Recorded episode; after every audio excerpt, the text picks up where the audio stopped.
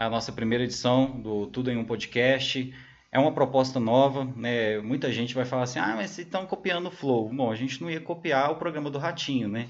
Então, a gente realmente está copiando o conceito, mas a gente quer trazer uma forma diferente. A gente quer trazer um programa um pouco mais produzido e trazer, né? O Flow, com certeza, ele leva as pessoas mais famosas do país para conversar.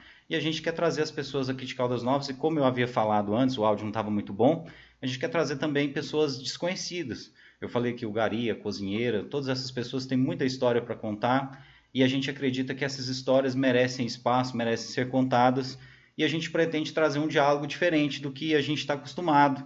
Trazer um diálogo que, embora a gente trate de assuntos de Caldas Novas, com pessoas aqui de Caldas Novas, mas de uma forma que esse assunto faça sentido para quem está nos ouvindo em Goiânia, para quem está nos ouvindo em Piracanjuba, em Brasília, se a gente, obviamente, chegar até esses lugares.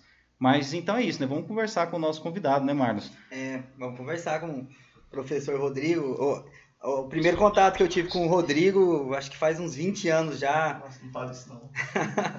faz ele parecer um pouco velho, mas acho que é porque ele entrou nessa questão de, de liderança, de querer ser ativo na sociedade muito, muito jovem, né? É, você a gente se conheceu na ordem, Demolê. Você entrou com quantos anos na ordem? entrei na ordem com 14 anos. Isso foi em 1999. Nossa, 14 anos. Era. Maio de 99. A idade mínima era uns 13, né? Eu acho que era. 13. Era... Naquela época era 13 e depois passou para 12 anos. A gente está falando aqui a ordem, mas tem muita gente que porventura não conhece, né? Essa ordem é a ordem Demolei, né? O capítulo Rock Diniz Arruda, né? Exatamente. Então, um abraço aí para os meninos. A ordem Demolei é uma ordem que é voltada para jovens e que tem como intuito justamente formar lideranças, né? Moldar caráter. Então, ela, ela, ela não cria pessoas melhores. Ela pega pessoas que já têm ali é, bons ideais, bons princípios, né? Porque passa por todo um sistema de, de passa por uma, uma sindicância e trabalha essas virtudes nesses jovens e faz uma, um papel social muito importante, até porque é, quando nós temos uma condição de ajudar outra pessoa e aquilo não vai representar para a gente nenhum prejuízo, não é só uma oportunidade, é uma obrigação, né? obrigação. né? Fazer pelo outro nessa situação. É. E a ordem tem, tem essa pegada muito forte de, de ação social, de, de ajudar o próximo. Acho que uma das coisas que eu estava até recordando hoje, mais interessantes da ordem, é como tinha uma pluralidade de pessoas, né? É, eu mesmo na época eu estudava no Nível das Neves quando eu entrei. A maioria dos, dos alunos na época era dos irmãos de ordem eram alunos do 7 de setembro. E em outro contexto seria muito difícil é, essas pessoas socializarem, entendeu? Até tinha uma rivalidade grande escola e tinha uma coisa assim muito de, de classe A e B então a ordem é, lá dentro isso ficava rompia né tudo isso acho que é, é. rivalidade está muito ligada também aos jogos estudantis que tinham antes né eu, eu não participava muito dessa rivalidade porque eu não, não tenho talento né? não tem talento esportivo Mas, né é, não tem talento esportivo nem artístico né? ah, somos então somos dois que, que eu não tinha muito essa rivalidade mas de fato, sim, são espaços que possibilitam. É importante, dentro de, de qualquer sociedade, né, nós temos esse contato de, de, realidades, porque é assim que, que a gente consegue mudar, né? Que você vai olhar a realidade do outro e falar, poxa, aquilo ali é uma coisa que também tem que ser importante para mim. É porque eu vivo, não vivo aquilo, que, que o problema do outro é só do outro. Professor, eu perguntar para você, né? Tanto tempo depois, hoje, como vereador aqui em Caldas Novas, como é que a ordem, na sua opinião, te ajudou? Né? O que, que foi útil para você chegar até aqui? Nossa, no meu caso, pesou demais, tanto na escolha do, do, do curso, né, da profissão, quanto até é, na, na, posição que, que hoje eu estou ocupando. Porque eu tinha 11 anos de idade quando meu pai saiu do país para trabalhar. Né? Ele trabalhava no Debrecht e foi para fora do país, então ficou é, a cargo da, da minha mãe cuidar do, dos filhos. É, são, somos três filhos, eu era o, sou o mais novo, não, não era, sou o mais novo, e a ordem, como ela fortalecia ali é, os ideais, era um espaço em que, que, eu, que eu me dedicava bastante. É, eu tive um período aqui na, na cidade, antes de, de, de mudar para Goiânia, eu fiquei da minha iniciação até a mudança para Goiânia, que foi em julho de 2002, sem faltar nenhuma reunião. Então, às vezes, meus pais, até quando meu pai estava aqui, às vezes viajavam e eu não viajava para me dedicar àquilo. Eu tenho até, eu, eu brinco que, que eu tenho uma tendência muito fácil à compulsão. Porque quando eu gosto de alguma coisa, eu quero aproveitar o máximo daquilo. E na ordem, como era uma coisa que eu entendia que a gente fazia diferença, que a gente tinha aprendizado, é, era uma dedicação assim total. Né? O que eu acho mais interessante é que, por exemplo, a parte de gestão é toda né, dos demolês, né? Então, a, a, questão de se habituar com finanças, com fechar uma conta, organizar um evento, eu via que assim a pessoa estava exercendo na prática os desafios que é, resguardados assim, as devidas proporções, né, a pessoa ia viver na vida prática, né? Então, de certa forma, assim, muitas pessoas já saíram ali preparadas para realizar um evento, um campeonato esportivo, porque faziam isso na prática, né? Eu via essa gestão acontecer dos próprios Demolei, mesmo tendo ficado pouco tempo, eu acho que foi muito, muito importante ver isso, né? Que realmente tinha gente ali que estava com 16, tinha gente que estava com 14, tinha gente que estava com 19, mas todo mundo integrando a mesma coisa, né? Eu acho isso muito legal. Sim, e, e, até fazer uma correção aqui, que você falou assim, mesmo pouco tempo, é, não, eu continuo cedo. Não, e você atuou muito firme ali. Mas, assim, eu, eu, até, ativo, eu até falo né? assim, fazer só um parênteses, que eu sou um eterno iniciático, né? Porque o que aconteceu? Eu entrei velho, eu tinha 19 anos, e até o Douglas Tomé, primo do Marcos, que, que me convidou, né? E aí eu, estando como iniciático, aconteceu que eu perdi o meu pai. E aí eu parei de frequentar, nunca mais fui e tal, e assim, não foi por falta dos meninos irem atrás de mim e tal, eu lembro que na época o Ronai, o Tuquinha e tal, mas eu tava num momento assim que eu não tava muito bem. E acabou que passou os 21 anos e tal, então eu falo assim que eu passei por pouco tempo de convivência mesmo, né? Mas sim, né, eu continuo sendo um demolei, né? Eu, eu acredito que sim, né? Mesmo sim, sendo iniciático ainda. Não, é, uma vez eu demolei para sempre demolei você foi perfeito nas suas colocações, né? É, to, toda essa parte assim de, de, antecipação do que é uma vida adulta, a gente tem lá, os jovens têm lá, inclusive até a parte de cobranças também, porque tem muita cobrança, eu sim, sei porque eu, hoje eu sou do outro lado, né? Eu acho que uma das, das coisas interessantes, por exemplo, que eu consigo ver claramente, nos primeiros cargos que eu peguei foi como hospitaleiro. Aí vinham os irmãos de Goiânia, vinham de outras cidades, né? E aí a gente tinha que correr atrás de pousada, de hotel, ou até ceder a casa da gente, algum, ver quais irmãos poderiam alocar, quais, quais irmãos de outra cidade. E isso daí me ajudou muito na minha vida a aprender a correr atrás de, de quando eu precisava de um patrocínio para fazer algum evento. Na faculdade a gente trabalhou muito com evento e eu, isso aí eu tinha uma facilidade muito grande, que com 14 anos eu já mexia com isso. Depois tinha irmão lá que foi tesoureiro depois enveredou por essa área de, de finanças e tal, porque aprendeu a mexer com dinheiro, aprendeu a ter responsabilidade. E outros que não foi trabalhar diretamente com isso, mas leva para a vida inteira e aquele aprendizado fica, né? É, o próprio Tuquinha mesmo é administrador, formado, hoje está bem na profissão né? E teve um impacto muito grande. Teve uma, né? uma influência muito forte, né? É. Com certeza, né? É, impacta demais. E assim, eu acho que essa cobrança mesmo de, de seriedade, né? Olha, vocês encomendaram as camisetas, tal dia fica pronto, tem que ter o dinheiro. E era muito cobrado isso como se a gente fosse adulto mesmo. Era, não, não tinha diferença. Era, era a mesma cobrança que era feita talvez ali para os maçons, em questão de pontualidade, etc. Né? Eu, eu vejo até que, que às vezes a gente peca com as pessoas mais jovens por considerá-las, às vezes, inaptas a essas responsabilidades. E eu percebo o contrário.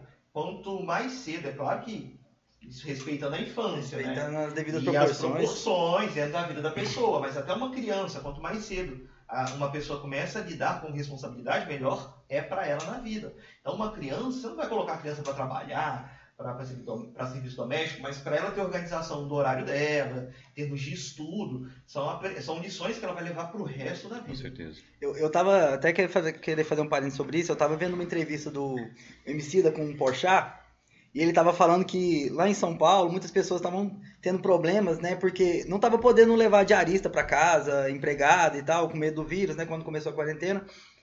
E os artistas falando, né, entre eles, do, da problemática deles não saber limpar uma casa, não saber se virar, não saber fazer uma comida.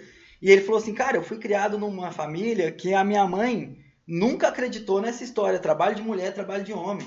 Entendeu? Se tinha que limpar a casa, eram os quatro irmãos, se tinha que fazer comida, não tinha isso, ah, eu não vou fazer comida porque eu sou homem, eu não vou lavar banheiro porque eu sou homem. E eu me identifiquei demais também, porque a minha família também sempre teve essa questão, Mas assim, de... É, é, é, filho, trabalho é trabalho. É, trabalho é trabalho, não importa. Ah, é, menino, azar. É. Não faz diferença nenhuma. Você é filho e vai fazer. É menina, precisa ajudar a carregar um móvel, dá conta, vai, né? Então é, nunca teve isso. Bom, Professor, é, agora falando um pouquinho né, sobre a, a, sua vida profissional, hoje você é, é, vereador e continua dando aula? Sim, sim. É. Por, por, alguns motivos, né? Primeiro que é de fato a minha profissão. Eu entendo que é, ocupar um cargo público, um, um cargo eletivo, é mais uma responsabilidade social do que uma carreira, né? Infelizmente a gente tem no Brasil pessoas interpretando a política como carreira. Eu até entendo que é sim interessante quando uma pessoa dentro da política ela consegue ocupar vários cargos, mas para ajudar. E isso dentro de uma escala. Então, é, o, o, que eu sou contrário são pessoas que fazem de um cargo é, político uma profissão. Então, vivem daquilo. Ah, o que, que você faz da vida? Qual é a sua profissão? Ah, sou político. Não, tá errado. Porque, primeiro, todas as pessoas são políticas. Né? E aquela, aquele carro que você está ali é uma responsabilidade que você tem para com a sociedade. Então, o primeiro ponto é esse. Segundo ponto, eu leciono para adolescentes. E a melhor coisa é justamente lidar sempre com adolescente. Adolescente não tem receio de falar o que pensa. Adolescente não tem receio de te criticar em nenhum momento. E você pode esperar sempre a honestidade deles. Às vezes, até com uma proporção é, Exacerbado. Exacerbado, exatamente, porque tudo é muito intenso, são exagerados.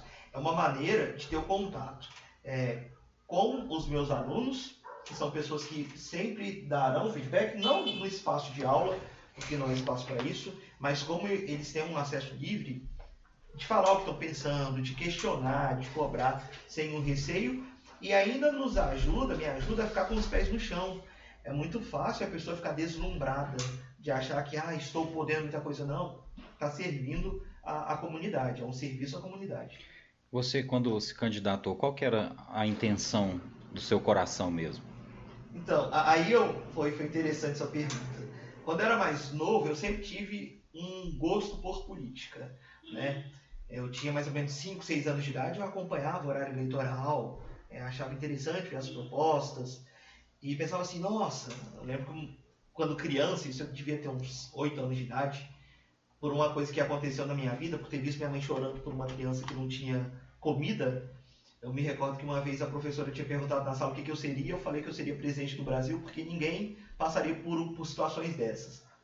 Mas com o passar do tempo, eu sempre me interessei por política, mas não tinha mais o desejo de, de candidatar e nada do, do, do tipo.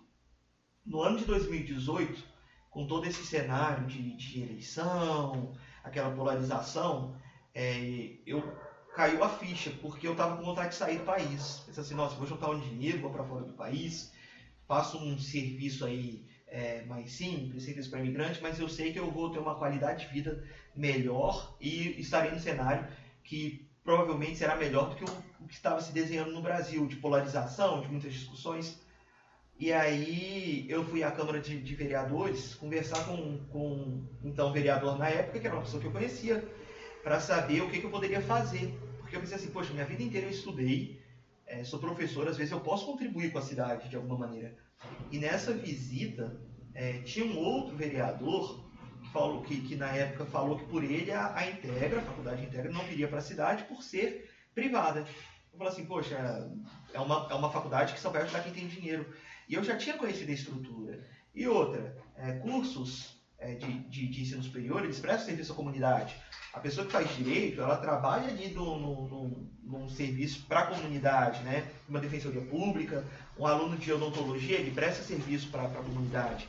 E eu aquilo me doeu de ver que um representante político nosso estava com um pensamento muito restrito.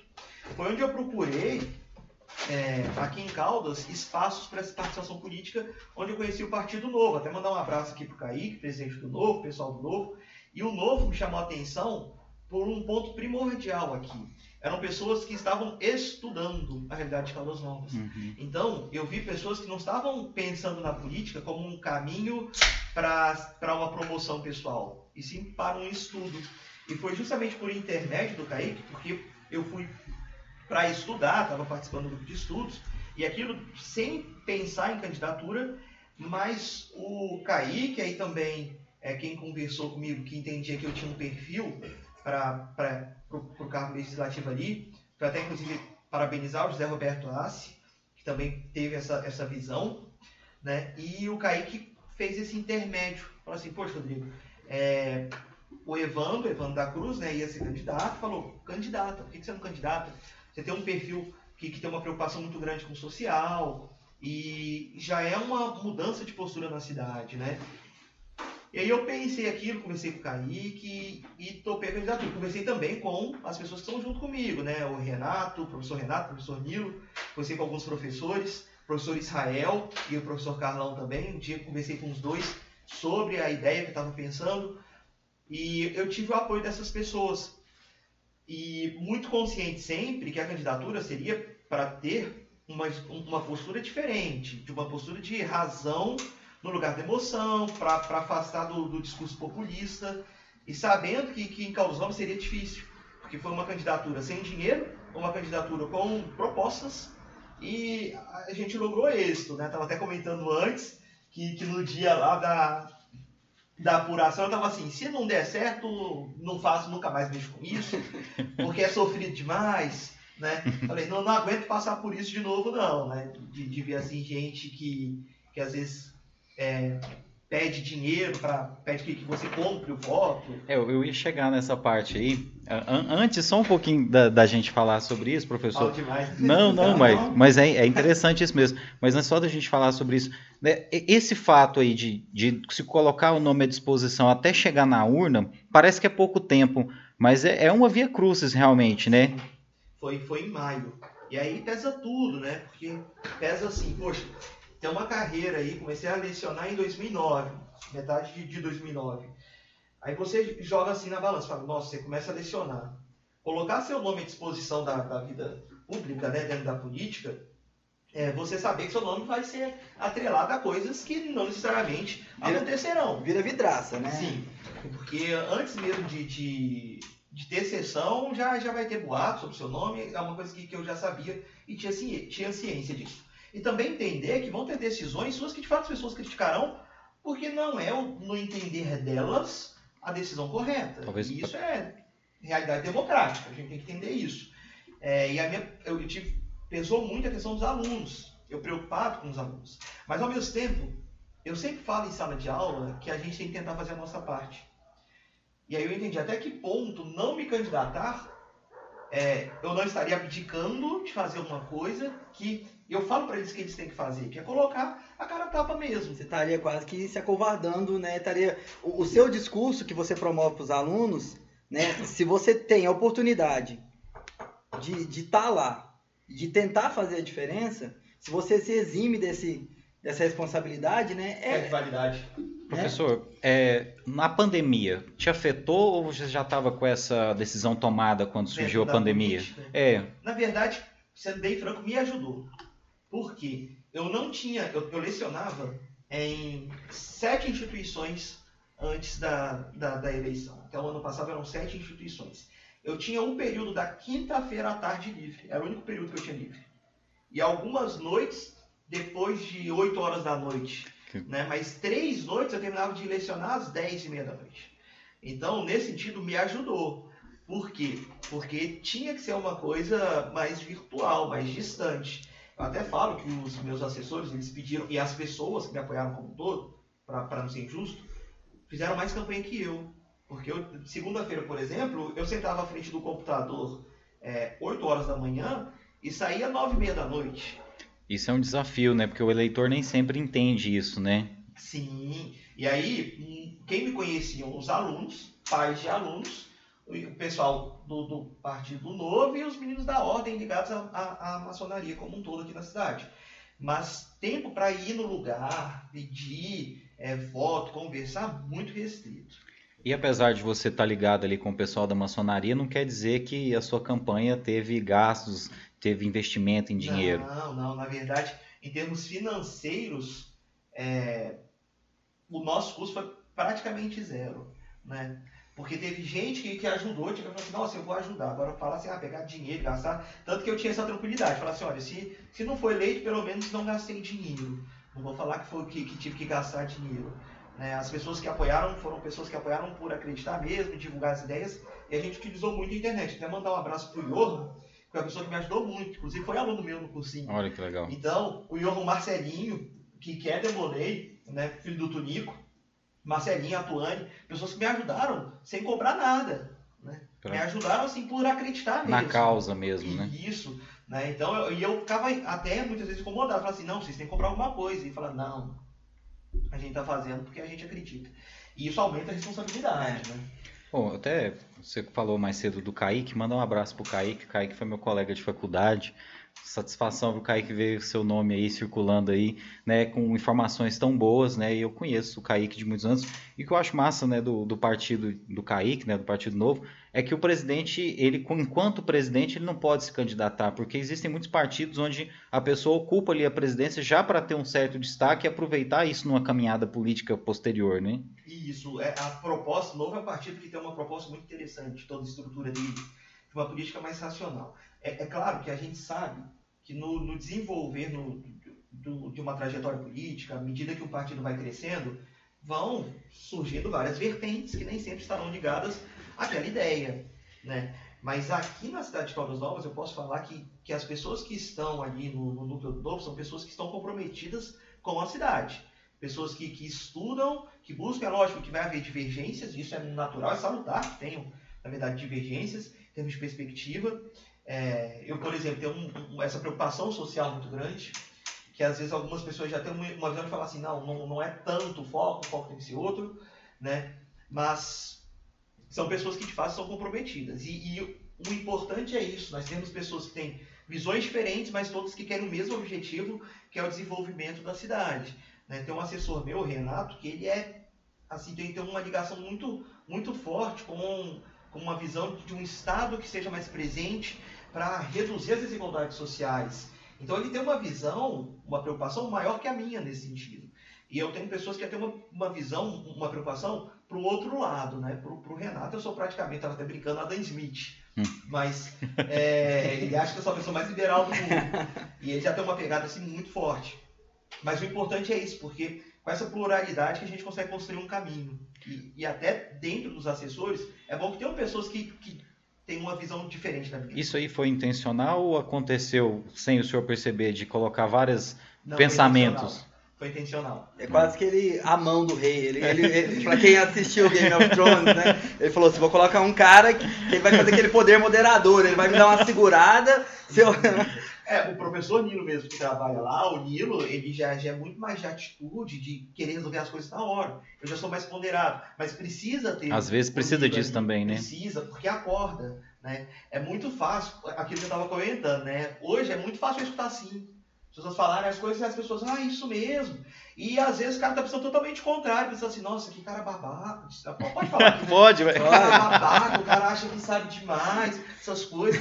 Vamos falar assim, porque o cara é vereador, às vezes a gente precisa de algum favor dele. E não, eu gosto de pessoas que batam de frente. Não, lógico, bater de frente por bater de frente, mas chegar e falar assim, não, sua ideia tem erro nisso aqui, se a gente for por esse caminho aqui, a gente vai ter uma solução melhor, porque ninguém é dono da verdade. Eu acho que isso é, é a política, no final das contas, isso, né? Exatamente. Mas isso é, eu acho, talvez a parte mais delicada, né? Porque imagina assim, uma pessoa muito poderosa, digamos assim, um presidente da república, ele precisa ter alguém que fale verdades para ele, né? Sim. Só que é muito complicado, né? Você fica imaginando, né? O assessor fala, oh, tá totalmente errado isso aí, para com isso, cala a boca.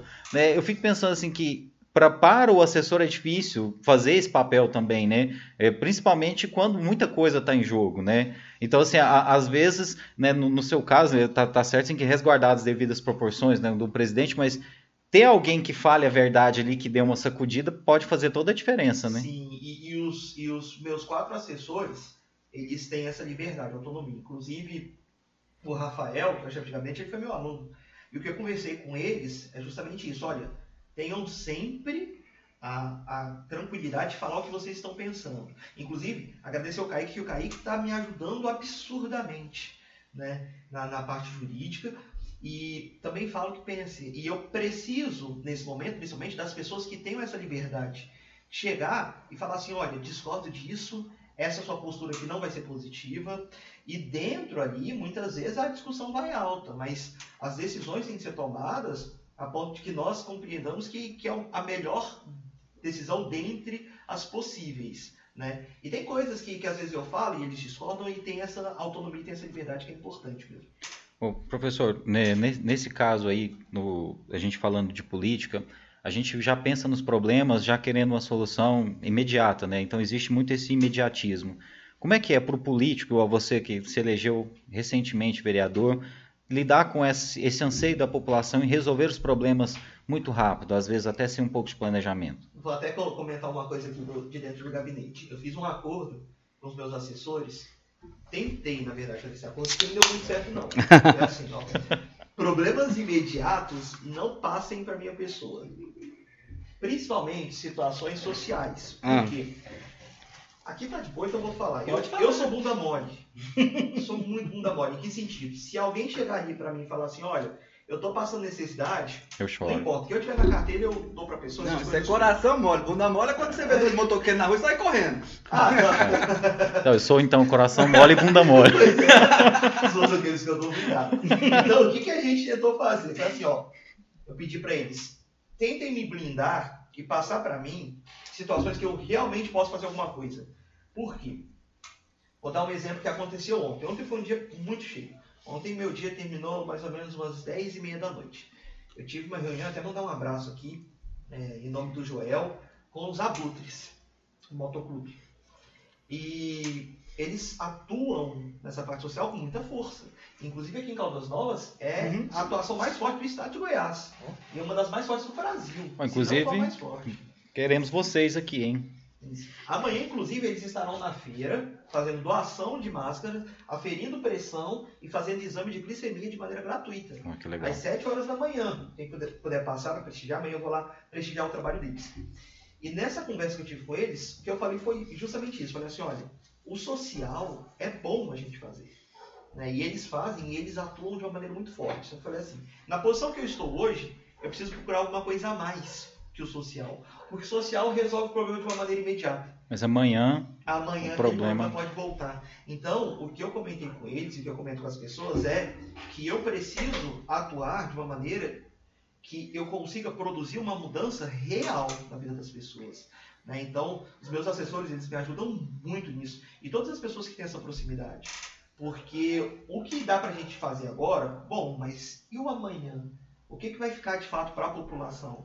Né? E a minha grande preocupação é nesse sentido. Nessa parte aí entra bastante da questão da sua formação, né? Sim. De você entender globalmente os problemas da sociedade, não querer ser pontual e dizer assim, não, eu vou resolver imediatamente esse problema e pensar que ele vai deixar de existir. Aquilo ali é uma, uma coisa sistemática, né? Do que acontece. Exatamente, você- foi perfeito, porque assim, ah, uma família está passando fome que o pai está sem emprego, dá cesta básica. Perfeito, justo. Mas a grande questão é como gerar empregos. Então, se a gente tem a preocupação no primeiro momento da família estar passando fome, que é imediatismo, e é sim importante, a gente tem que ter uma visão mais ampla. Tudo bem, se tem mais pessoas hoje, é, é a realidade da nossa cidade. Né? Infelizmente, a gente vê uma redução dos postos de emprego. O que, que eu tenho que fazer na posição que eu estou hoje? Pensar projetos, e é uma preocupação que eu tenho muito grande, pensar projetos que auxiliem a criação de novos empregos. Como que a gente faz isso? No meu entender, o caminho mais fácil é incentivo fiscal, às vezes isenção mesmo que temporária de novas empresas, né, para novas empresas, Uhum. para trazer empresas de fora. É, redução de impostos, porque você ganha no total e vai falar assim, poxa, mas é reduzir impo- imposto, só que você vai ganhar no volume mais pessoas. Você precisa incentivar as pessoas a empreender. Eu tive uma reunião com o pessoal do Sebrae, porque eu tenho vontade de que os alunos da rede pública, eles tenham aula assim de empreendedorismo. Né? Assim como aula de direito, Pô, de eu, Constituição, eu concordo. precisa. E a gente tem essa ideia. Só que são prerrogativas que partem do executivo, que eu posso fazer um requerimento para que o executivo Uhum. faça isso. Só que para fazer esse requerimento, primeiro eu tenho que ter reunião com o executivo. E hoje, na situação, é, essas medidas elas vão ser um pouquinho mais para frente. Não que elas não virão, virão. Mas dentro desse cenário, a gente tem uma preocupação maior né, que o executivo tem que se dedicar. Mas são coisas, inclusive, que eu já conversei com o pessoal do executivo. Eu, eu acredito numa coisa, por exemplo, para dar um exemplo bem claro e recente que aconteceu em Caldas Novas. Eles estavam aprendendo as motos, né? Estava aprendendo, estava fazendo é, Esse campanha é educativa. você, viu? Não bebe, Ah, não bebe? Refri? Ah, tá tranquilo. Pode. O cara é saudável, né, Bebe gente? suco, tem suco. Tem, tem suco de maracujá. Vou trazer um suco depois. Mas conclui seu raciocínio. Não, então. Tava tendo aquela questão, né? O pessoal falando que tava prendendo as motos, falando que a SMT tava prendendo as motos, estavam regulares e tal, moto de leilão. Todo mundo sabe que existe isso aqui em Caldas Novas, não é mistério para ninguém, a polícia sabe, a SMT sabe. E, de certa forma, em certos períodos eles tentam coibir. Mas nunca se buscou a causa disso.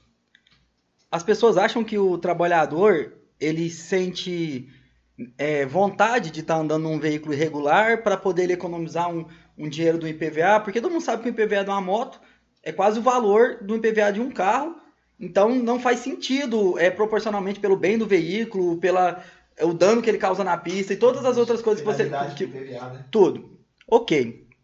E aí ninguém vai na raiz do problema para poder dizer assim, por que que às vezes a pessoa vai comprar uma moto de 2, 3 mil reais e não vai lá na, na loja e compra uma moto zero e paga o PVA certinho e paga as, as taxas do, do, Detran e a, em placa bonitinho. Olha, as pessoas muitas vezes a, maior reclamação na internet é ah, tá prendendo moto de trabalhador, prendendo moto de trabalhador. E muitas vezes é, claro que a gente sabe que tem aqueles casos que as pessoas, eu até falei, de dois motoqueiros, duas pessoas numa moto, né, numa rua escura, tal. Mas é, essas pessoas, muitas vezes, na maioria das vezes, é o único meio de transporte. Né? Eles não olham que, às vezes, é porque não tem é, mobilidade urbana, não tem é, opções de transporte, é, transporte é, coletivo, né? E que o funcionário ganha muito pouco. É. Se ele for pagar uma prestação de um veículo regularizado, com todas as taxas, com tudo aquilo, ele tem que escolher entre aquilo e comer, e pagar o aluguel, Entendeu? E não vai, não se vai na, na raiz do problema entender e falar assim, poxa, é, é, Caldas Novas tem um, um, salário médio, um dos menores salários médios da região, cara. Você olha Catalão, Itumbiara, é, cidades às vezes até menores que Caldas Novas e o trabalhador ganha mais. Entendeu? A rede hoteleira é, tem a maioria dos funcionários hoje em dia. E muitas vezes esses, esses pessoas que estão trabalhando, que estão usando uma motinha dessa daí, estão ah, ligados a essa, essa, rede, né? É, eu acho que é tão complicado porque a gente enfrenta esse problema nas cidades, né? As motos estão dentro das cidades, dos municípios. As mas, motos são como É, não, mas, mas, assim, é porque é o seguinte, a moto não está lá num problema para o governo federal resolver. É, isso. Né? É um problema. Tá aqui. Tá aqui. Então tá de frente o prefeito, tá de frente o vereador. Só que é uma solução que ela é muito mais ampla, né? Porque a gente vai pensar, olha, a carga tributária para eu comprar um veículo, Sim. ou, por exemplo, para o dono da van comprar um veículo, se brincar, ele paga mais barato que eu, porque ele vai lá e financia pela, pelo BNDES.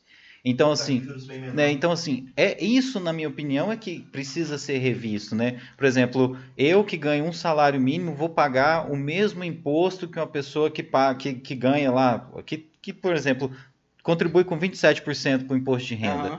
Né? Então, assim, eu acho que essas discrepâncias são, são assim, coisas a ser discutidas também. Não é falar, olha, fulano quer prender a moto. É uma coisa tão ampla, porque o imposto realmente é muito alto. Você ter acesso a um bem desse é difícil pela questão econômica do país, mas é tanta coisa que precisa ser revista, né? E a gente precisa de resolver esse problema tão rápido que acaba que acaba que alguém às vezes deixa de fazer a sua obrigação para minimizar um problema né? E aí entra um risco também, porque ao mesmo tempo que tem as motos, né, de pessoas que realmente precisam trabalhar, tem pessoas mal intencionadas, né, pessoas que utilizam essas motos para cometer crimes, porque é mais difícil rastrear, etc. Não, né? e se um veículo desse se envolve num acidente, você não pode nem ter um seguro de DPVAT, então, você não, não a, a pessoa que tá que se envolveu no acidente hum. com, com um veículo desse não vai conseguir ressarcir a outra pessoa envolvida e dano, vida, e, então é, é um, um caso muito grande, né? Não sei se o professor quer comentar sobre isso, fizeram um comentário aqui a respeito da ordem. Eu achei interessante aqui. Porque você teve um momento aqui que vocês falaram sobre a questão assim, de equivalência entre homem e mulher, lá naquela questão da Sim. responsabilidade, né?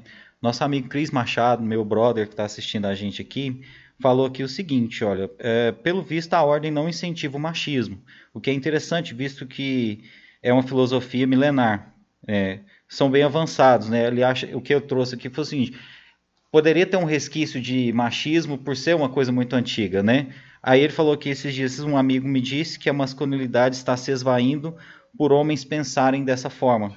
Na cabeça dele, o homem tem que ser o provedor maior, e a mulher não pode ser. O que, que o senhor comenta sobre isso aí, professor? Lembrando assim dessa questão da ordem aí, é, principalmente tem, tem gente que não sabe sobre as filhas de Jó, etc. Né?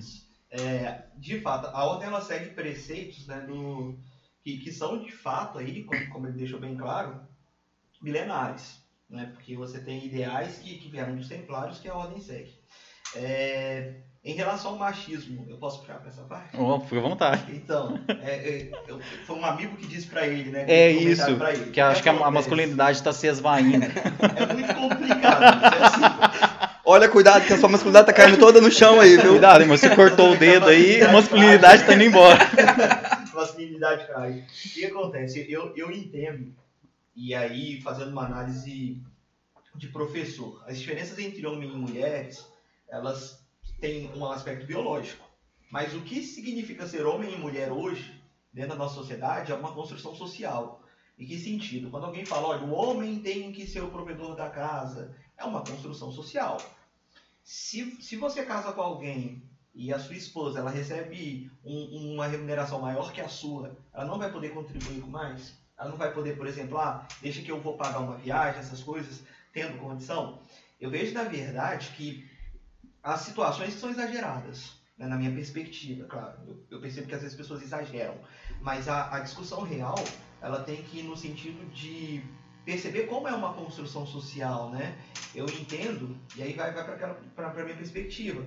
É, numa, numa realidade que você tem divergências, homens, mulheres, todo mundo no final das contas é pessoa. Então não importa, ah, é homem, é mulher, é negro, é branco, é magro, é obeso, é nordestino, é paulista, não importa, todo mundo é pessoa. E enquanto pessoa tem que ser respeitada, minha visão é essa.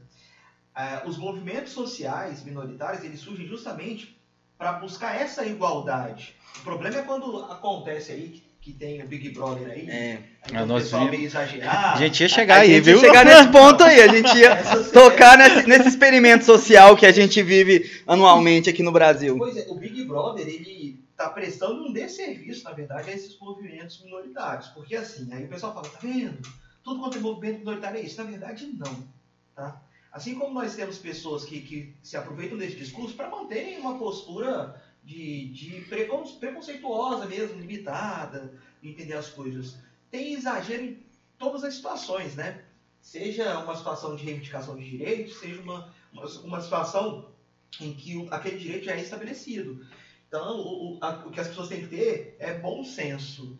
E essa questão da masculinidade aí, eu, eu sinto pelo amigo dele. Né? Se o amigo dele acha que, você O meu amigo mandou eu perguntar. Não mas, não, mas isso aí não é ele mesmo, não. Porque eu, eu, eu conheço.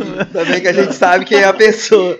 Se o cara acha que ele fazer alguma coisa dentro de casa e falar assim, não, isso aqui é para mulher, isso aqui é para homem, ele tem um problema muito sério. É, até porque, né, igual o senhor falou mesmo, né, essa é questão cultural, né, existem sociedades matriarcais, né, Sim. onde todo esse poder que é exercido pelo homem, né, é ao contrário. E né? às vezes até mulheres com, que, que tem mais de um companheiro, né? Isso, né? E, e, e a, a, as pessoas, eu acho que seria muito bom para as pessoas no colégio estudarem antropologia, porque na antropologia você percebe isso, essa construção é cultural. Por exemplo, no Brasil a gente tem uma cultura de ah, meu filho ninguém mexe. Quando o pessoal fala assim, não, mas eu entendo. Quando um líder político ele fala assim, não, vou proteger meu filho, não. Não tem. Enquanto líder político, você tem atribuições que retiram você daquele status. Mas tem outras sociedades, por exemplo, na África, que a responsabilidade do filho não é nem do pai nem da mãe, é do tio. Olha. Né? Então aquela história de quem pariu o Matheus que embale lá não funciona. Não, não. É assim, eu pari Matheus suou. Meu irmão que embale. Exatamente. Olha então, só. Quando a gente estuda e a gente vê essa questão da, das construções é, sociais, a gente percebe como muitas coisas não fazem sentido. Não, mas o Brasil, o Brasil é o país dos absurdos, né? É o lugar onde o, o poste mija no cachorro e daí pra, pra cima. O Brasil é um dos países que, pela sua formação, que mais tem mulheres como chefe de família, por questão de ter mães, avós. Famílias mãe, que são compostas por uma mulher e um filho só, é, não é? Às vezes a mãe, a avó, a tia e os filhos lá na mesma casa. E você querer é, impor essa cultura machista é que, é que tá nadando contra a corrente, né? Você querer dizer assim, não, mas isso não é, isso não é coisa de, de homem fazer, não é coisa de mulher fazer, entendeu? É Se a mulher tá lá sendo provedora da casa, E o, o menino sendo homem ou mulher. Eu pergunto o seguinte, mas onde que tá o guia lá? Fala assim, olha, isso aqui é de homem. Quem que foi a pessoa que falou, isso aqui é de homem fazer, isso aqui é de mulher fazer? Né? Eu vou dar até um abraço com a amiga minha, que é vereadora, foi eleita vereadora agora em Goiânia, Ava. A gente foi colega de faculdade e ela sempre foi assim, muito ativa em relação a isso, de tomar frente. E isso é muito bom a gente perceber que é, as restrições que saem do aspecto biológico, elas foram construídas e podem ser desconstruídas. Sim. Né? Quem que disse que o homem tem que ter uma postura e a mulher outra? É, então, algumas coisas são, são bem complicadas. É, se a gente for analisar, assim, pelo que eu já estudei um pouco de antropologia, quando o homem vivia a, aquele período primitivo dele, em que, em que ele vivia da coleta e da caça, a mulher ficava no, no lugar onde era estabelecido, né, deles ficarem por um tempo, né, que eles eram nômades, é, cuidando das crianças e cuidando da segurança do local os homens saíam para caçar e saíam os homens, os machos, né, para caçar e as mulheres ficavam ali. Então, em algum momento, essa, essa situação se reverteu. O homem passou a ser, não, ele é o, a segurança da, do lar, ele, ele é que faz a proteção, entendeu? E isso pode ser desfeito de novo, como outros preconceitos, outras Sim, coisas que aconteceram. Você foi perfeito, né? Isso acontecia, essa divisão acontecia por aspecto biológico. É a mulher. A mulher tinha que, tinha que amamentar. A mulher que tem que Ela não podia sair para caçar. Isso. Como você uhum. imagina uma mulher grávida indo caçar? Com certeza. Tem como. Né? E aí, à medida que isso vai se complexificando, a gente observa isso. Inclusive, a religião ela tem um papel muito importante nisso, nesse fortalecimento, porque as primeiras divindades eram figuras femininas. Sim, né? e hoje Shiva isso, na Índia. Hoje isso é esquecido, é, né? Sim. né? A deusa, né? Dessa questão, né? Na verdade, até muitas vezes apagada da história. As personagens é, femininas elas são deixadas de lado ali para fortalecer uma estrutura. E, e, foi muito interessante porque nós percebemos mulheres que muitas vezes cuidam da casa, que são provedoras e com posturas machistas. E não Sim. conseguem entender o porquê. os preconceitos eles são construídos de maneiras muito sutis, né? E eles se estruturam. As pessoas é muito difícil fazer desconstruir isso. É, eu vi até um meme esses dias, né? O cara falou, ah, mas eu sou gay, eu não sou machista. E não quer dizer necessariamente uma coisa né, que você que é gay não vai ser machista. Às vezes você pode ter um pensamento assim, né? O senhor falou da questão é, antropológica. O senhor, né? Falou da questão antropológica. É, era importante, né, a, as pessoas entenderem mais sobre elas mesmas né, ao estudar antropologia, mas assim, no currículo em geral, está muito defasado, né, professor? Não só essa, essa parte da gente se entender melhor como ser humano, como um ser social, mas está muito aquém, né? Parece que no passado a gente já saía, né, você fazia pelo menos um magistério científico, a contabilidade, você já saía pelo menos apto a fazer alguma coisa. Hoje a gente sai realmente do ensino médio totalmente despreparado. Parece que precisa ser feita uma reforma nesse currículo é. urgente para a gente se entender melhor como sociedade e se preparar para essa nova realidade, né? A gente fica lá na, na escola, né? Os alunos falando assim, é, eu fico lá estudando básica, complexo de Golgi, e depois o governo quer saber como é que eu, como é que eu quero saber como é que paga imposto, como é que empreende, como é, como que eu tenho uma, uma vida financeira, como é que é, eu cuido do lar, né? Coisas. Aquele coisas... meme, né? Mais um dia se passou e eu não usei Bhaskara pra é, nada, né? Pra nada, entendeu? Vida, né? E a gente fica pensando assim, quanto. quanto no quanto caso, esforço, a gente que é de humanas, né, mano? É, quanto esforço foi despendido em coisas que se perderam no tempo, né? Nossa, vocês foram perfeitos. É, a gente tem uma realidade que é bem diferente, né? É, há um tempo atrás, o aluno, e eu vejo isso dentro de sala de aula, o aluno ele era receptor. O professor falava, o aluno recebia a mensagem é. pronto. Só isso. É o papel dele copiar ali e repetir o que o professor falava. Hoje a gente vive uma era de informação que às vezes o aluno sabe de uma coisa que o professor não sabe. O aluno pesquisa ali na internet tem uma informação mais atualizada. O nosso currículo é, educacional tem que ser pensado sim para esse futuro. Né? É, eu vejo, e, e, aí tem alguns sinais que eu percebo hoje que são extremamente negativos. Um ataque constante às disciplinas de ciências humanas. É uma coisa que vem se fortalecendo nos últimos tempos, qualquer crítica que é feita, fala assim, ah, isso aí é comunista porque aprendeu no colégio. Não. É, já, já até se cogitou tirar as matérias de filosofia e sociologia Sim, do currículo. foi uma luta, inclusive, colocar isso. Eu me recordo que eu estava na faculdade, um momento que eles já tinham é, tentado enfraquecer e que a gente foi lá lutar, a gente foi a Brasília para lutar na votação justamente para colocar como obrigatória. Hoje já não é. Hoje você tem é, no ensino médio, mas você não tem a obrigatoriedade das duas disciplinas nos três anos hum. do ensino médio. E por que não tem? Porque são disciplinas que incitam o pensar. Né? O pensamento muitas, crítico. Isso. E o pensamento crítico, ele muitas vezes soa, principalmente para quem já tem, tá no, no, no establishment, né, vamos colocar assim, social, aquela pessoa que já tem uma estrutura, ela pensa que um pensar contraditório àquela realidade é uma ameaça, necessariamente. Que na real até é. Né? Uma ameaça àquela estrutura. Porque se você questiona, você vai olhar, peraí, mas pode ser diferente? E por que, que não é diferente esse aspecto que é ruim? Então, tem uma luta aí no, no, no sentido de enfraquecer as disciplinas de ciências humanas. Eu já entendo que o aluno deveria ter, e foi até o ponto que eu estava citando, noção de direito mesmo. Um menino com. Economia financeira, lá, né? Economia, né? É, empreendedorismo, porque o brasileiro, ele naturalmente, ele tem uma tendência a empreender. Se tiver uma instrução, isso gera riqueza, certo?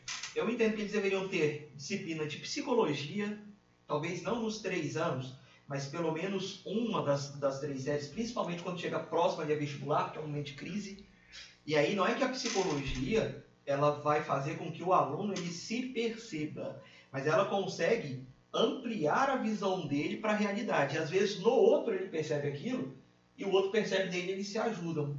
É né? uma introdução mesmo. Nada... Inteligência emocional, né? Que está faltando muito hoje em dia. Ajuda. Inclusive nos colégios hoje, tem colégios que trabalham essa questão da inteligência emocional. E eu penso que dentro da psicologia isso seria melhor trabalhado, né? de, de puxar esse aspecto. Antropologia é fundamental para a gente combater esses preconceitos que são construídos é, historicamente.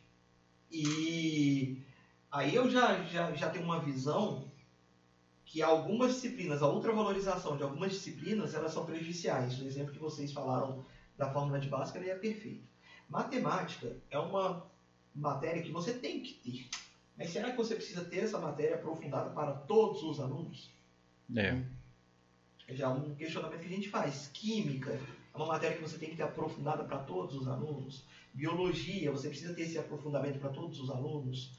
Eu, eu não sei, professor, mas é, eu já ouvi muita coisa, mas eu de verdade eu não conheço. Ah, em tal país você escolhe ênfase em humanas, ênfase em exatas, né? Isso talvez seria um caminho? Isso, mas eu penso que não da maneira que acontece diretamente em outros países, que você não pega algumas matérias. Eu penso que às vezes você poderia ter é, uma ênfase maior, mas com mais disciplinas para pessoas que querem um curso Sim, um básico obrigatório para todo mundo e pô, um aprofundamento, né? Não sei isso. se essa palavra está certa. Tá. Aprofunda, né? Por que, que, eu, que eu falo isso? Porque o aluno pode mudar de opinião. Vou dar o meu exemplo. Eu sempre, a, até a terceira série, eu queria fazer, terceira série do ensino médio, na minha época era terceiro ano, eu queria fazer direito. Metade do, do segundo ano eu fiz vestibular, foi segundo ou terceiro, e passei para direito. E aí caiu uma ficha na minha cabeça, que era o seguinte, que eu pensava em advogado. Mas aí caiu uma ficha que era em relação à minha pessoa, que eu entendi que eu não teria tranquilidade de estar numa situação em que tivesse um parecer jurídico que seria contrário ao que eu acreditasse que era o ideal. E aquilo ia me massacrar enquanto pessoa. É, é assim mesmo. Aí eu já pensei numa outra área, porque por mais que eu tenha ido pro lado de humanas, eu sempre tive facilidade na área de exatas. Então até prestei vestibular na área de exatas para química, passei para química. Olha. Eu química, assim, você seria um, químico, fe... você seria um químico feliz ou não? Não. E é engraçado que até o, o fazer até aqui a alusão, o saudoso professor Massiste. Massiste. Nossa, que, que é uma referência, lenda, uma lenda. Uma referência. É, o Massiste e outras pessoas achavam que eu ia fazer engenharia, porque eu tinha facilidade. Só que a minha cabeça era o seguinte, uma coisa é ter facilidade, outra coisa é querer viver disso. Né? Então eu penso o seguinte, quando você tem uma, uma grade que você já, já predetermina, predetermina isso, você cessa oportunidades de mudança. Que às vezes para o aluno é bom ele saber que ele tem aquela oportunidade. Então eu conheço gente que às vezes chega na terceira série, passa a vida inteira falando que quer fazer medicina, chega lá e vão fazer engenharia e está feliz. É, o, até o caso que o professor Laudo Natel falava em sala, né? Ele era para ser de exatas, né? Ele foi meu professor no colégio de disciplina de exatas. Parece que ele chegou a passar para engenharia, não sei se civil, elétrica, uma coisa assim. Eu mas... acho que civil. E aí acabou fazendo direito e é um brilhante advogado, Sim. né? Um cara excelente. Né? E com certeza ajudou também ele as exatas, que ele atua na área é, de tributos, né? Então casou realmente, mas não só isso, né? Ele também atua na área eleitoral e é incrível, né? Que tanto, né, tendo esse talento para exatas, também teve para as humanas, mas esse fato que você falou é interessante, que tem que ter todo mundo uma base. Sim. Aí, se você quer aprofundar ou não, aí fica o critério do aluno, né? Talvez esse seria o ideal, mas é difícil pensar isso hoje. É porque pra gente ali, quando você tá no- na segunda série, no primeiro, na primeira série, é difícil você falar o que, É. que eu vou fazer, né? Eu não tinha ideia. Eu acho, eu, eu acredito que uma das grandes falhas da educação brasileira, eu estava fazendo mestrado em educação e eu sempre discuti isso muito com meus colegas, é você pegar uma criança de 16 anos e dizer assim, Escolhe o que, você vai fazer É, pro resto da vida. vida. é o que você vai fazer o resto da sua vida. O Brasil, para muitos, e muitos, a maioria mesmo, não é um país de segunda chance. Não é, ah, eu vou começar direito, ah, não, não, era o que eu queria, eu eu vou fazer história. Não é isso. Tem uma pressão da família, tem que você passar no vestibular de novo, é, falta de oportunidades que vão, às vezes, segurar a pessoa a, a fazer uma coisa até a contragosto e viver uma vida insatisfeita. Por isso que eu estava perguntando até se, se ele seria um, um químico feliz, né? Eu acho que acontece isso, acho que deve ter N pessoas por aí vivendo essa, essa situação hoje em dia. Tava falando de outros países, por exemplo, nos Estados Unidos, você entra no ensino superior, você entra no ensino superior genérico. College, né? É. Você um. Você, você faz lá de seis meses a um ano, e aí você é, escolhe um curso e você pode enveredar para aquele curso Você e vai vendo continuar. as teorias gerais, É. as coisas. Você, uma, uma coisa que a UFG fez, quando eu, acho que em 2011, Tem isso em algumas faculdades aqui no Brasil. tava tendo uma evasão enorme do curso de matemática. É, entravam 40 alunos, formava 5, 6 alunos. Aí o que eles fizeram? Eles montaram, eles montaram uma turma de 120 alunos. E dessa turma de 120 alunos, só, na verdade só existiam 40 vagas para o segundo semestre. Olha, E aí você fazia o, o- os, seis, os seis primeiros meses lá, né? E depois você escolhia se você queria ficar na, matema- na matemática ou não. E aí, isso aí acabou, acabou fazendo as pessoas querer falar assim, nossa, mas matemática tá tão concorrido, né? Tá tão assim e tal. Porque além de eu ter que passar no vestibular, depois eu ainda vou passar por um outro processo que só os melhores 40 vão, vão ficar no curso e tal. Isso ajudou demais, porque a- é, tinha muita gente que ficava no curso e lá pro segundo, terceiro ano largava o curso. E aí o que que acontecia? Recursos federais, tempo de vida da pessoa e tudo aquilo ali era perdido, né? Então tenho algumas estratégias. essa mudança é, é muito difícil de se construir, né? Eu lembro que no governo Temer veio assim, muitas propagandas, o novo ensino médio, né? Nossa, o novo ensino. E não, não chegou, né, ainda, Come né? isso aí é pra Pô, fica à vontade, às Ó, vezes antes de você responder, caramba. Não, vamos. Olha, acho que a gente tem até dar uma paradinha pra Vou poder ler- falar. vou ler uns comentários aí, né? É, pode ler uns comentários aí. Eu, eu queria falar, eu falar, a gente estava fazendo nosso primeiro programa hoje e um dos objetivos que a gente não abre mão, um dos valores do nosso programa é ser independente. Para isso, a gente construiu isso daqui com muito esforço, com muita dedicação. Eu e o Thierry, há alguns meses trabalhando. Claro que não está ideal do jeito que a gente queria ainda, Vai mas a gente melhorar muito ainda. vai melhorar muito. E para poder a gente não entrar em searas políticas, não entrar em coisas partidárias, por exemplo, a gente está aqui com o professor Rodrigo hoje, mas qualquer vereador, o prefeito, secretário que quiser falar assim, não, eu quero ir, quero participar, quero falar, tenho, tenho o que dizer, ou você que, que tem alguma atividade que você considera interessante, um artesão que seja, é, qualquer coisa, músico, falar assim, não, eu quero ir, eu quero mostrar meu trabalho, quero mostrar minha cara, quero falar sobre alguma coisa, a gente está aberto para isso e a gente quer se manter independente. É isso aí. O nosso e-mail é tudo em um podcast@gmail.com. Pode mandar tudo lá nos nossos comentários também que a gente entra em contato. É, pode comentar aí também. O- a gente hoje a gente ainda não tem nenhum patrocinador e não tá muito preocupado com Mano, isso. A hora que chegar a hora a gente vai ter. Mano, eu tô chocado aqui, Ah. velho. Eu tô aqui, ó, tem um carinha aqui, New Cortes. Autorizam fazer cortes desse podcast? Olha, Olha claro. Mano, olha, eu autorizo com uma condição. Você vai me mandar os vídeos pra eu postar na nossa página do Ah, Facebook. sim, claro. Então, se você fizer isso pra gente, pra gente é uma honra. Manda pra gente o link pra gente compartilhar com os nossos colegas. Mas se você fizer os cortes, manda pra mim então, que aí eu vou colocar no nosso, na nossa página do Facebook.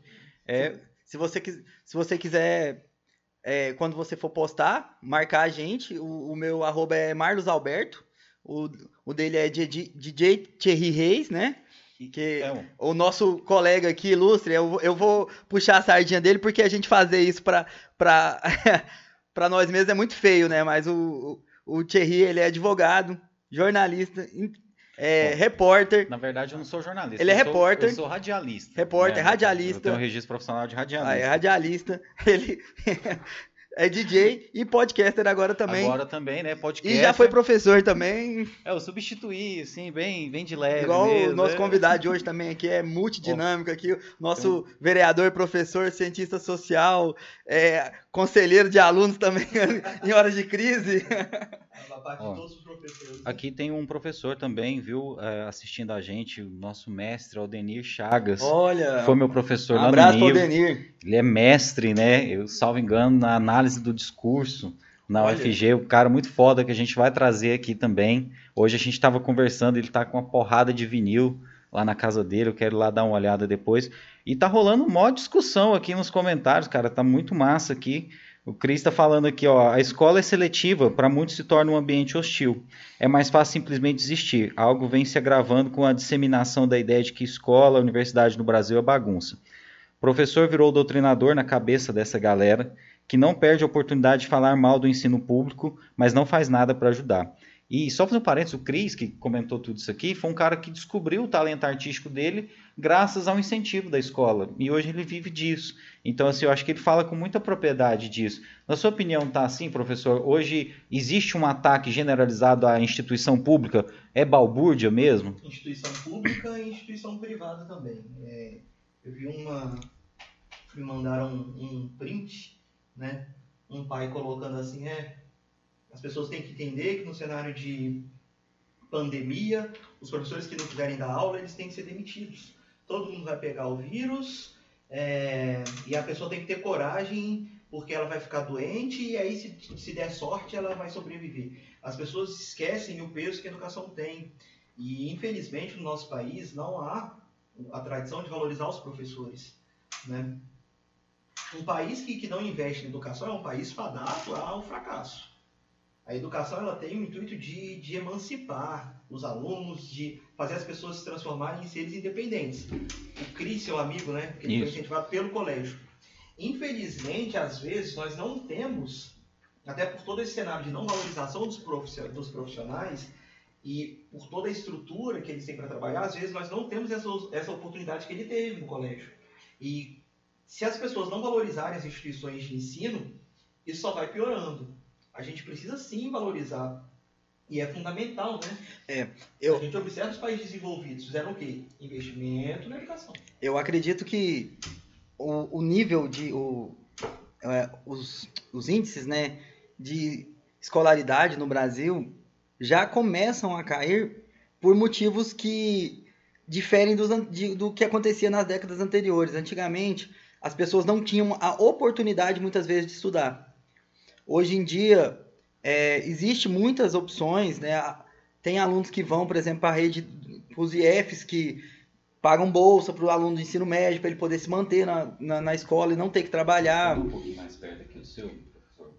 Tem um número muito maior de escolas, é, tem um, um ensino público de qualidade, apesar do que, do que dizem, o ensino público no Brasil hoje tem qualidade, então tem professores dedicados, pessoas dedicadas. Eu falo propriedade, meus pais são professores, era, já estão aposentados, mas eu sempre tive in- integrado nesse meio.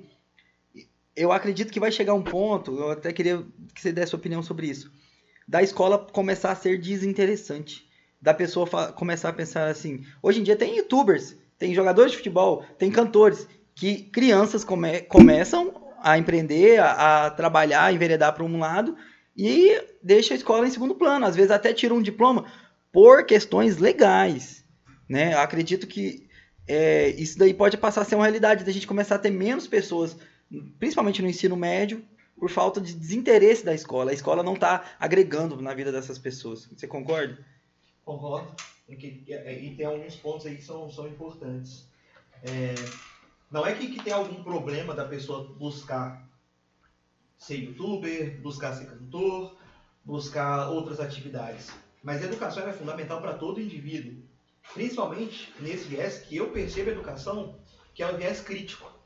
Um cantor, um youtuber, um influencer, É, o que ele fala tem peso. Né? E na internet a gente vive uma realidade, aí pegando a perspectiva ali do Bauman, né? Que a gente vive num, numa realidade Foi profundo. né? A gente vai ter as coisas mudando de uma maneira muito, muito rápida, fluindo numa velocidade muito grande. E o que se fala, ele, aquilo se espalha muito rapidamente. Então as pessoas que tiverem uma perspectiva crítica ali, elas acabam prestando um favor.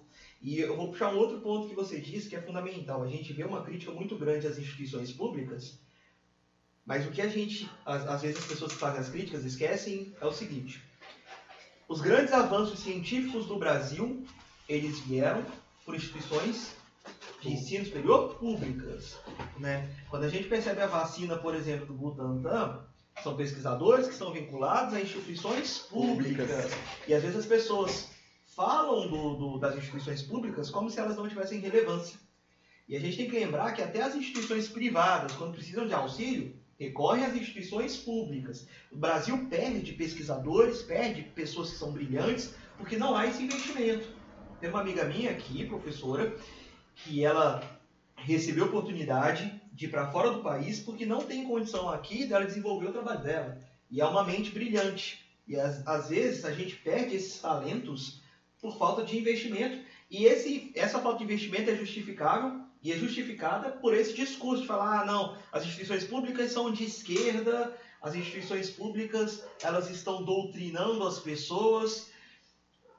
Eu olho para os meus alunos, né? Como eu leciono sociologia, filosofia, principalmente sociologia, eu não formei nenhum exército. É. Aí comunista para dar golpe. Doutrinando a troco de quê, né? Exatamente. É, Ao mesmo tempo, o, o- Se pelo menos fosse resultar no aumento de salário, né, professor? Isso. o discurso propagado, ele, ele já é tão absurdo e irônico e, e, é, e tão impossível que eles querem dizer assim: a escola não está ensinando nada às crianças, mas a escola está conseguindo formar jovens que são de esquerda, que querem é, socialistas, comunistas. Então, se o professor ele é incapaz, ele, ele, esse professor ele, ele não tem é, capacidade, né, para poder dar aula. Mas como é que ele tem capacidade para transformar a cabeça e a vida de uma pessoa por completo? E, e ainda tem um outro ponto, né? Você já viu as pessoas questionarem um parecer de um advogado, de um juiz, chegar e falar Sim. assim, esse juiz não sabe o que está fazendo. Pessoal Um canal de dente. Não é justo. Isso, você vai num odontólogo, o odontólogo, vou fazer um procedimento. Não, você não sabe o que você está fazendo. Um médico, não, não sabe o que está fazendo. Agora, quando é professor, todo mundo sabe o que o professor tem que fazer. Então, às vezes, a pessoa não tem formação nenhuma e fala, não, o professor está tá dando aula certo, porque eu sei o que, que tem que ser feito. As pessoas precisam separar o espaço profissional do espaço pessoal. Né? A gente vive numa realidade em que as pessoas deixaram a paixão tomar o lugar da razão. E aí, dentro da internet, a gente tem uma realidade que aquele idiota da aldeia, ele tem voz. E aí, idiota, fazer uma ressalva aqui, não é idiota no senso comum, as pessoas acham que é ofensa, no sentido de ofensa. Não, é o idiota no que significa a palavra que aquela pessoa que só vê o seu mundo, que só vê a sua realidade. Isso que é idiota dentro do significado da palavra. Então, é, hoje, qualquer pessoa tem voz. E é muito fácil fazer ecoar uma visão superficial. Até pelo fato de ser muito fácil hoje o acesso à informação, né? Então a pessoa dá uma lida superficial ali sobre o tema e já quer discutir sobre aquilo na internet. Não, e tem né? uma outra coisa. É, a, a última revolução que a gente viveu, que foi a revolução da informação, né? Depois da revolução industrial, revolução tecnológica, revoluções sociais. Agora a gente está vivendo uma revolu- revolução da informação, onde a comunicação passou a, a ser de mão dupla, né? E as pessoas, elas não simplesmente ouvem caladas e escutam e, e é, elas propagam seu juízo de valor hoje em dia a todo momento. Que seja numa curtida, a pessoa está dizendo, eu afirmo que isso daqui é, é verídico, eu acredito nisso daqui. Se é numa, uma mensagem que ela encaminha num grupo de WhatsApp, que ela viu uma informação, ela está colocando a afirmação dela, está testando, dizendo assim, é, isso daqui é verdade, acreditem nisso porque eu li, eu acredito, eu quero que vocês acreditem também. É, isso daí gera, claro, coisas boas e coisas ruins. Hoje, hoje em dia a gente tem mais acesso à informação, tem mais discussão, mas parece que as discussões, né, a gente, é- eu queria falar um pouco dessa di- dicotomia que o Brasil vive hoje em dia, dessa, é, desses dois grupos que eles não se comunicam mais. É, é, esses dois grupos políticos, ideológicos, sociais que não querem mais se comunicar. A gente, eu acho que a gente devia entrar um pouco na questão do Big Brother, aproveitar, né, porque tá, tá em alta. Oh, Eles, eles, a todo momento, eles querem criar do- dois grupos Conflito, ali. né? Entendeu? Ele é, começou com discussões de homens contra mulheres, é, negros versus brancos, né, pretos versus brancos, brancos versus pretos, dizendo assim, é, eu não posso conviver em sociedade e ser amigo e acreditar e é, compartilhar com essa pessoa por, por razões que ela é diferente de mim. Então, assim, eu queria que você, que você falasse um pouco sobre questões assim como da, da, do- da situação do Lucas, que aconteceu dele ter, dele ter saído, não sei se você acompanhou, assim, ele sofreu o, é, ele sofreu na, na- na- é, com Pelo- pessoas de, de- que ele que se identificavam, né? Que ele quis se identificar no começo, dizer assim, não, nós todos estamos no mesmo barco, porque nós, nós ho- hoje em dia somos é, uma parcela grande aqui dentro. A, a vez que teve a maior porcentagem de, de pretos de- lá dentro, né? Então, é, essa, o, que essas, o que gera dessas discussões, dessas situações, né? Tem gente falando aqui que Tá baixo. Tá. Se eu falando um pouco mais perto do microfone vai ajudar. É que às vezes tem hora que a gente fala e dá uma olhadinha pro lado, né? Ah, Mas o pessoal tá achando que o microfone tá mais baixo, mas às vezes é isso. O professor às vezes não tem muito costume com o microfone. Hum, Deixa eu ver se não tá tampando o rosto do professor ali. Eu acho Ah, a que. carequinha brilha. Ah, ah, É, acho que não. reconhece mais pela careca pelo, do que pelo. Mas, mas fica à vontade, professor. É, eu vou puxar um, um pouquinho antes do que você falou. Do Big Brother eu vejo mais pela internet É. do que acompanhar. Acho que ninguém assiste aqui, todo mundo acompanha os memes. O Instagram dá pra ver É. tudo, né? Isso? A gente é obrigado a ver o, o Big Brother, ou você tem, não tem rede social. Tem, tem um, um ponto muito interessante. Hoje todo mundo é juiz. Você falou da questão do juiz de valor. Todo mundo é juiz. Até com aplicativo, a pessoa pega um Uber, ela vai avaliar. Ah, é verdade. Outra- verdade. né? O iFood, você avalia o serviço e esse, essa postura, essa ação, ela pode prejudicar a vida de uma pessoa de uma maneira irremediável. Assim como a questão do, do, do Big Brother mesmo. Agora fazendo a ponte em relação a isso. Essa necessidade de ver um, um, um inimigo, né? de ter alguém para lutar contra, ela impacta muito as massas. Os Estados Unidos eles são reconhecidos por terem um patriotismo muito grande. Só que quando a gente analisa a história dos Estados Unidos, em todos os momentos eles têm um inimigo. Eles sempre precisam de um inimigo. Os Estados Unidos sempre estão em guerra. É verdade. Porque isso faz com que as pessoas se unam e diminuam as divergências. Cria uma unidade no país mesmo, Cria. né? Uma unidade que é frágil, porque você está unindo por uma oposição, não por, por pontos em comum. Né? Então fala assim, olha, nós não gostamos daquilo ali, pronto, vamos nos unir por conta disso. E às vezes os pontos que deveriam é, estar alinhados não estão. Então a gente, a gente observa isso. Em relação ao negócio do Lucas, foi um menino parece que, que, que sofreu bullying na dele É, um negócio assim, né? Que o pessoal destratava ele. É, Parece-me que tem uma participante lá, parece que outra também, duas em especial. A Carol Conká aham. E a tal de Lumena. Lumena, que, que parece que é psicóloga. Psi- É verdade, É. psicóloga. Então, é, eu, eu não sei, eu, eu vejo assim, para elas há um prejuízo muito grande, essa postura de intolerância. O negócio é que, de fato, as pessoas, hoje, elas buscam um combate à intolerância, só que esse combate à intolerância, às vezes, exagera. É, a velocidade de julgar o outro, de colocar o outro numa posição de culpado, é, na nossa era, que é a era de informação, e que vale muitas vezes mais a pessoa ser a primeira a falar do que de fato está falando a verdade, dentro dessa era, as pessoas cometem muitas injustiças. Tem um, um- hoje um negócio de cancelamento na internet. Ah, vamos cancelar. Tem um livro até de um cara que, que fala desses processos, eu esqueci o nome do livro. Tava escutando, inclusive, eu escutei um podcast sobre isso. E ele falou de uma menina que fez uma piada racista, preconceituosa, aí não é nem piada né, nesse sentido que ela falou assim, ah, vou pra África do Sul, espero que eu não pegue AIDS. Aí Ah. colocou assim embaixo, brincadeira, eu sou branca.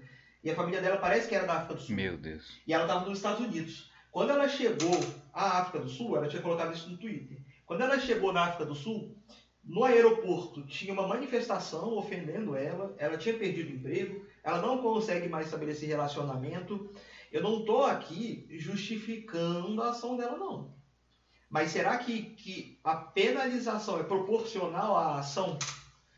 No caso do Big Brother, você tem uma direção ali, você tem uma empresa que escolhe o que vai passar, que orienta os participantes acerca do que eles podem e não podem fazer. Quando alguns participantes, esse é o meu entendimento, quando alguns participantes têm um comportamento que é prejudicial ao outro, da maneira que foi com o menino, parece que ele começou a perder cabelo até, foi um negócio assim. Não era o caso da, da, dessa emissora intervir? Se você tem um poder ali, não seria o caso de fazer uma intervenção?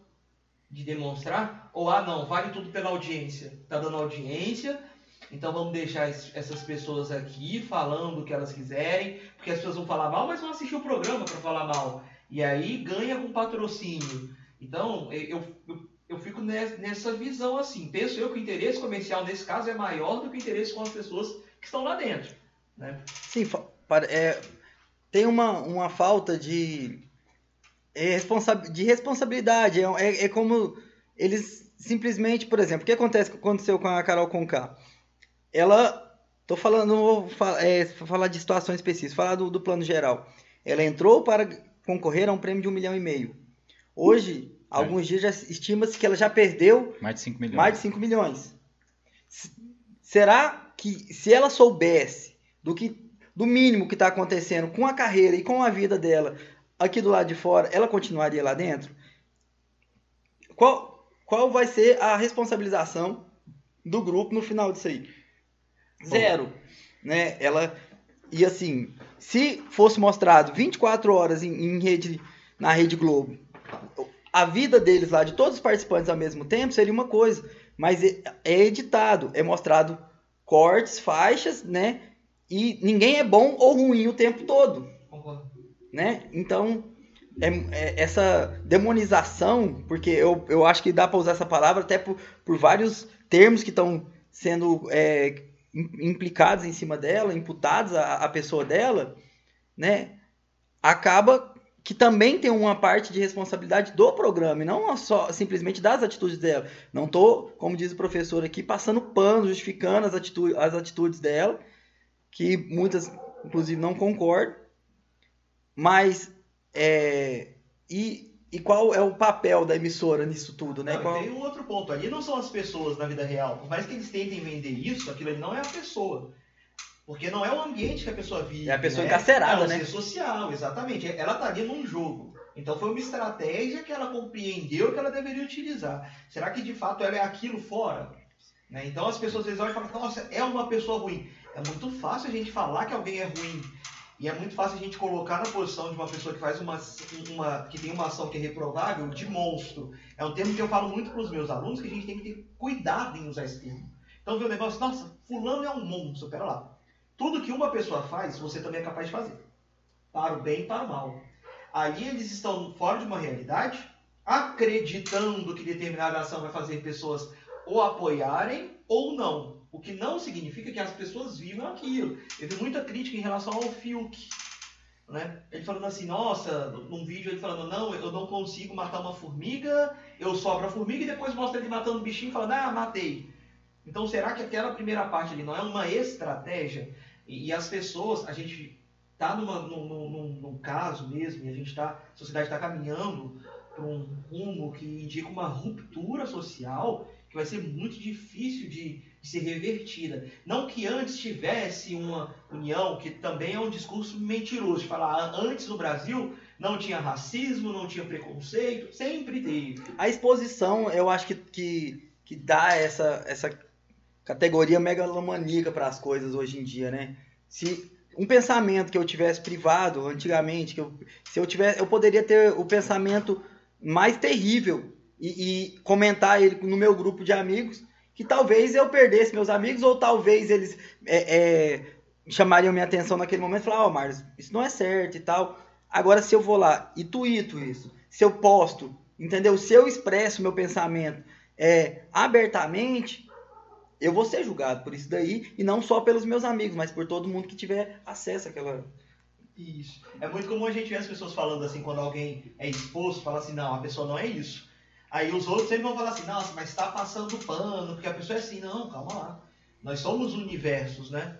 Nós somos universos. Tem dia que a gente está mal, tem dia que a gente não está bem. E a gente vê isso assim, hoje é muito fácil acabar com a vida de uma pessoa, de acabar com a reputação da pessoa.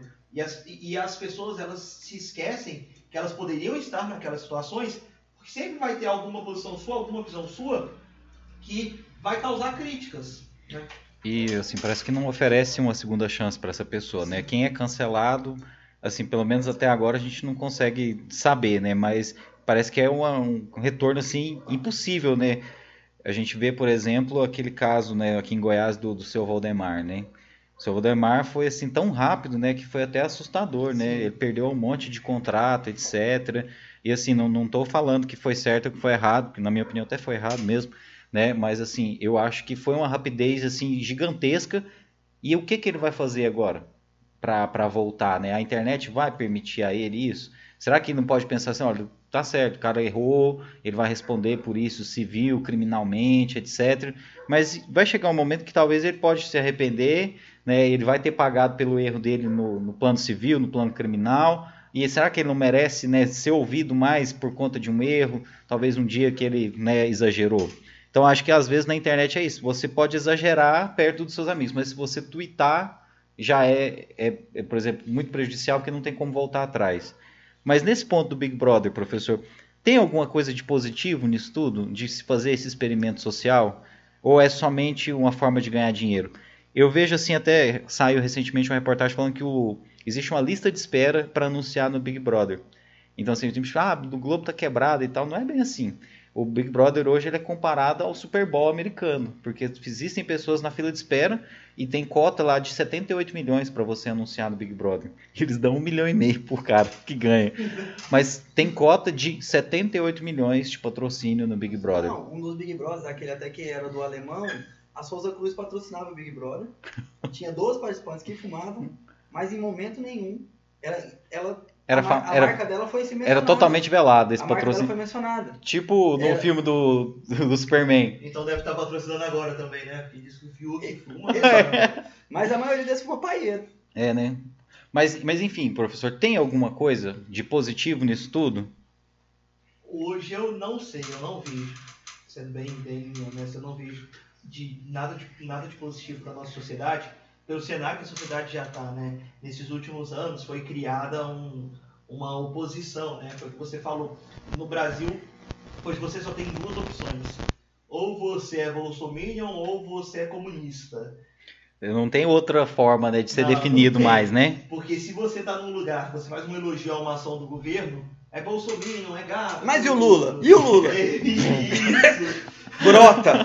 Se você faz uma crítica, é isso mesmo. Ela assim, ah, é comunista. Poxa, a gente viu, tava, a gente até comentando, pessoas falando que, que a deputada, a deputada federal, a Magda, ela era comunista pelo parecer que ela fez, com um parecer totalmente técnico, né? Ela foi, lógico, ali no cenário político, fez uma análise política, percebeu os prejuízos que uma oposição ao STF nesse momento poderiam causar ao país, a análise dela, no meu entender, foi perfeita. E aí, pessoas falando, ah, ela é comunista. Pera lá, como que você vai falar que a maior empresária da nossa cidade é comunista?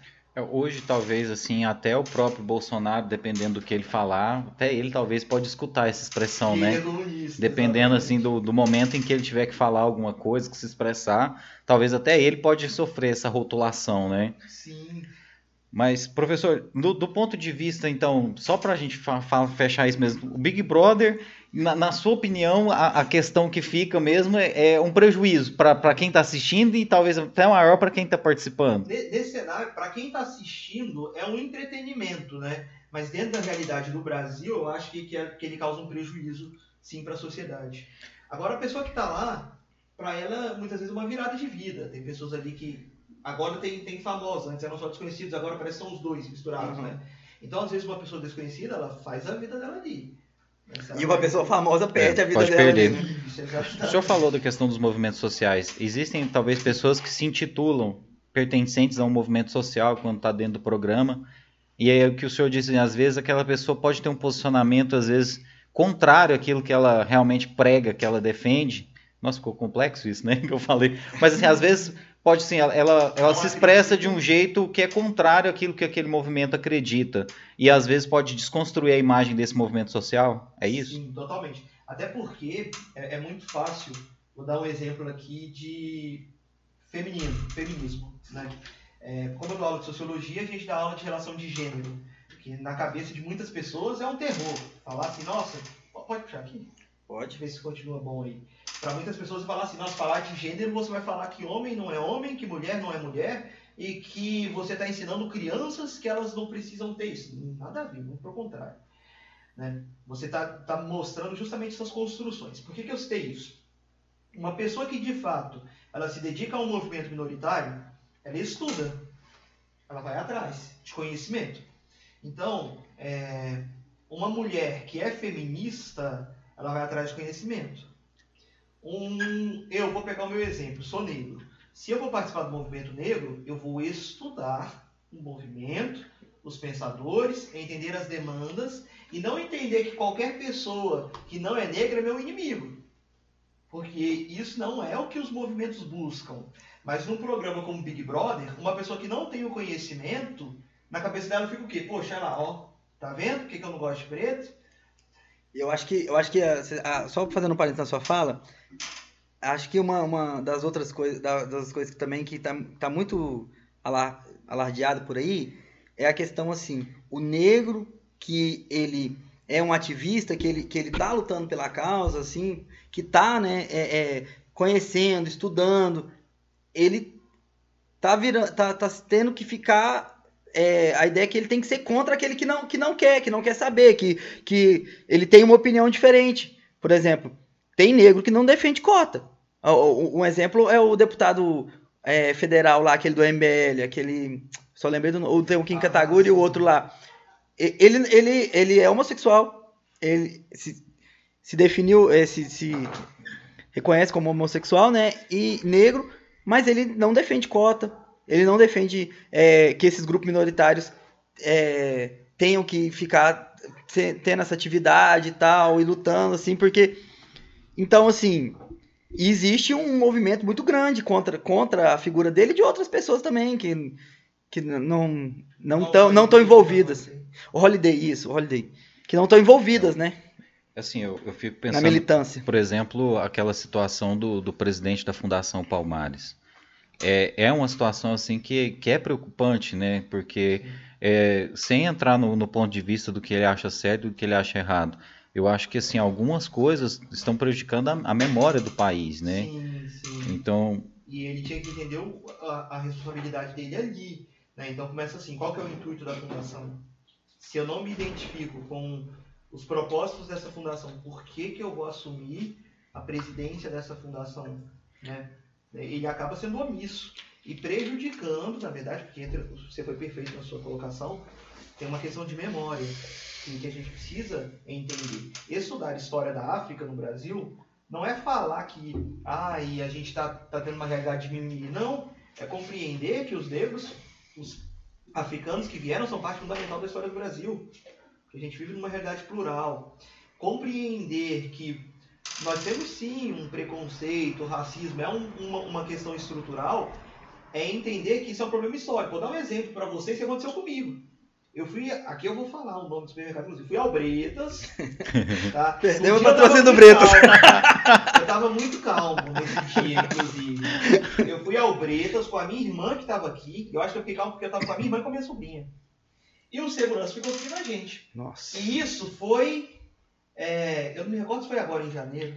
Acho que foi agora em janeiro. Eu já fui seguido também por estar assim, não tão bem vestido. Sim, porque a gente tem essa questão de preconceito. A minha vontade, se eu tivesse sozinho, provavelmente eu teria uma ação enérgica. Mas como estava minha sobrinha, minha irmã, fala assim, ó, a pessoa nem tem noção que ela é, está sendo racista. Inclusive, essa pessoa em questão era negra também. Por que, que não tem noção? Porque é uma construção histórica. Será que se ele tivesse tido uma oportunidade, porque eu também não posso falar que às vezes não teve, às vezes teve, mas acredito que não. Mas será que se ele tivesse tido uma instrução acerca da construção do racismo, será que se ele tivesse tido uma instrução acerca dos preconceitos, isso, não, isso teria acontecido? Penso eu que não. Como você falou a questão da roupa, por exemplo. Eu, eu ainda comentei, estou muito feliz porque eu estou de bermuda, estou de chinelo, descalço aqui. Eu gosto de andar na rua assim, de bermuda, de chinelo, de camiseta, porque é como eu me sinto bem. E a gente sabe que dependendo do lugar. Quando, se quando você, chegar- eu queria te perguntar, é, eu, eu fiz faculdade no prédio ao lado do, do nosso colega aqui. Eu fui, eu fui pra faculdade no primeiro dia, bermuda, chinelo e abadá. Porque tava um calor insuportável em Goiânia e eu ia pegar um ônibus com 200 pessoas. Falar em Abadá, mandar um abraço pro Douglas Tomé aí, o rei o rei do Abadá tinha uma coleção de abadás memorável. De O axé. O Douglas, ele tinha todos os abadás da história, mano. é Não, tipo assim, é- sabe? Eu falo, tem esse aqui é da edição 2001, esse aqui é do Carna Fest Folia. Mas quem conhece sabe que rolava, rolava um trade de abadá, você não tá entendendo? Você ia, num- num- você ia num- numa festa e pegava dois. Então você tinha um, de, pra, um pra trocar, entendeu? Isso aí acontecia Nossa, demais. Eu, eu nem vou falar o que nós já fizemos com o Abadá aqui, senão vai falar que a gente tá incentivando a corrupção. Né, mas o Abadá, dentro das festas, né? A gente entrava num camarote, no outro, né? O cara pegava um Abadá, passava pra gente. Na época do Abadá era bom demais. A amiga punha na bolsa e todo mundo entrava no camarote. Então, Antigamente, gente. eu, eu, eu, quando eu tava em Goiânia, a primeira vez que eu fui no Goiânia Shop também, eu fui bermuda, chinelo, camiseta. Como eu sempre fui acostumado, de, nos meus 16 anos anteriores, andar aqui em Caldas Novas. Te seguiram. E eu tava no Goiânia Shop, me seguiram, eu fiquei nervoso que estavam me seguindo, me perdi e fui parar no estacionamento. E o segurança, Despistando, né? caso, Despistando, né? caso venérico. E o, e o segurança perguntou assim: cadê seu carro? Eu falei, moço, não tem carro, não, eu vim de É, ônibus. suspeito, Aí ele falou assim: o que que você tá fazendo? O que que você tá fazendo aqui no estacionamento? Eu falei, eu tô perdido. Ele pegou e falou: então você vai explicar isso pra polícia. E chamou a polícia pra mim. Olha, É, e a hora que, eu, que a polícia chegou, que eu expliquei a situação, eu entrei num, estado de ódio tão grande, porque tinha um cachorro lá dentro do shopping, né? Um poodle. A mulher tava levando um poodle. Aí eu peguei e falei assim. Se esse cachorro tivesse perdido, ido parar no estacionamento, ele estaria saindo daqui escoltado com a polícia? Nunca, né? Entendeu? Então eu tô sendo tratado pior do que um cachorro. mas é, é, isso aí é o que aconteceu naquele caso lá no sul, lá, que aquele homem foi, foi espancado até a morte, No né? Carrefour, né? No ninguém, Porto Alegre. ninguém entende aquilo, né? Como que aquela, aquele, aquela sequência de fatos aconteceu tão rápido e chegou naquele resultado, né? É, é muito louco, né? E então, assim, uma situação dessa igual você, acabou bem, mas dependendo do estado de espírito que a gente está no dia, pode acontecer algo ruim, porque é o que aconteceu com aquele cara. Ele ficou nervoso com a situação. Eu, É, eu tava, entende aí, sempre tem gente querendo justificar, né? Eu tava, eu tava vendo essa semana até uma reportagem falando de dois índices. O Brasil é um dos países que tem um, um dos maiores índices de preconceito, é analisando questão de pessoas mortas ou violentadas ou que sofreram algum tipo de assédio físico ou moral por questão de raça. E ele é o país mais miscigenado do mundo. Então, em teoria, não faria menor sentido, né? Sim. Você a- até é, tem uma discussão muito grande de dizer assim, você é preto, você é branco, você é pardo, dizer não é existe, né? não existe pardo, né? Falar, ah, o, o nosso professor Rodrigo aqui, por exemplo, falar assim, não, você não, não pode ser negro, não, você é quase da minha cor, você é moreno, você não é, você não é preto, entendeu? E não é uma questão de falar assim, é por que, que uma pessoa é, uma pessoa não é, um- é, é só eu me, me definir, me, me considerar agora que eu vou ser isso ou vou ser aquilo. Não é uma questão de ideologia, é uma questão que você não escolhe. É como, assim como a homossexualidade, é você não escolhe, você nasce com aqui. Você nasceu negro, né? E você se percebeu negro em algum, alguns a dado momento. Mas isso é tão complicado, só fazer um adendo aqui. Não, agora minha é, é para você falar. Na minha certidão Tá escrito branco. nascimento Tá escrito branco. Na época Minha era escrito. falava que eu, que eu- minha mãe fala que eu sou filhote de urubu. Branco, fica preto. E eu tenho duas irmãs mais velhas, né? A minha primeira irmã também tá branca. Né? Porque nasce aí vai, ah, não, é branco. Aí cresce e fala assim, pera lá, não é branco. Certo? E, e é muito difícil isso. Inclusive, às vezes as pessoas falam, já aconteceu, hoje não acontece mais, ainda bem. Mas eu já tive alunos que falaram assim, não, porque na minha situação, eu como negro, falar, não, que isso, pessoa, você não é negro, não. Achando que eu falar isso, eu estava me inferiorizando. Porque a pessoa tinha o Se preconceito, vitimizando. Ele tá, ele tava achando que estava se Isso, vitimizando. Não, e eu colocando e assim, não, você não é negro não, você é moreno. Fala assim, pera lá, calma. Então eu tinha que explicar para o aluno, falar assim, olha, negro não é o entendimento que as pessoas têm. Eu gosto muito de dar o exemplo da Mariah Carey, que é cantora, que ela se identifica quanto negra, porque nos Estados Unidos tem essa valorização. E um outro exemplo que eu gosto é do Ronaldo Fenômeno, Fenômeno na época que ele morava, eu acho que era na Inter que ele jogava, que perguntaram para ele como que era racismo no Brasil, ele falou que não sabia porque ele não era negro. Ele foi extremamente criticado lá fora. E aqui as pessoas falam, não, mas ele não, não é negro. Porque no Brasil o entendimento tem a ver com tom de pele. Né? Não tem a ver com, com a questão do seu sangue, dos seus antecessores. Isso não é valorizado. Porque é uma questão que é pouco debatida. A questão do racismo no Brasil, no meu entender, era mais difícil de ser combatida aqui nos Estados Unidos, porque lá o racismo ele não é velado. No Brasil é velado. A pessoa é racista e às vezes ela nem sabe que ela é racista. Tem aquelas pessoas que sabem e fingem não ser, né? E tem aquelas pessoas que trazem consigo o racismo e nem percebem que são racistas. Sim. Certo? E, então essa situação que, que, você falou do shopping, por exemplo, é muito disso, aquela questão do estereótipo. Ah, tá andando de bermuda aqui no shopping e tá fazendo alguma coisa errada. Pera lá, que preconceito é esse? Eu, eu acredito que uma das questões que fazem a, o preconceito ser, ser, não ser tão discutido abertamente no Brasil é o, é o fato de dizer assim, ó, é igual a questão levantada no Big Brother. O homem hétero, cis, branco, ok, né? Mas o Brasil ele não, não tem só preconceito racial ou, ou de gênero. O preconceito social, eu acredito que é um dos maiores, porque a maior parcela da situação sofre. Não estou dizendo que ele é o mais importante, menos importante. Estou dizendo o maior. Outros, né? Isso, até se vincula, porque a maior tem uma, uma, um paralelo entre as pessoas negras e a, e, e, e, a, e a, pobreza e, isso tudo. Então, assim, você vai lá, num, num branco, um homem branco na favela, que ou nordestino que migrou e tal, que não tem descendência negra, mas que sofre preconceito por morar numa comunidade, sofre preconceito por pela condição social dele. E aí você pega e fala e fala para ele assim, é, você não sofre, você não sofre preconceito porque você é branco, entendeu? É, essas discussões rasas que são feitas, acredito que isso traz muitos problemas, porque em certo nível, quase todo mundo so, sofre preconceito, a maioria das pessoas em algum momento. E nessa questão social no Brasil, sim, é lógico que tem que ter aquelas proporções. A gente nunca vai saber o que uma mulher sente quando ela anda sozinha na rua. Sim, claro, né? isso, verdade. Essas propor... É, essa, esses aspectos, eles são aspectos que sim, tem que ser valorizados. Mas você foi perfeito na sua colocação. A gente vive num país que os 10% mais ricos da população são pessoas que recebem três salários mínimos ou mais.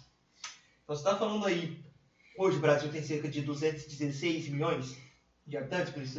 Então você pensa, no mínimo, 180 milhões de habitantes com uma remuneração inferior a essa.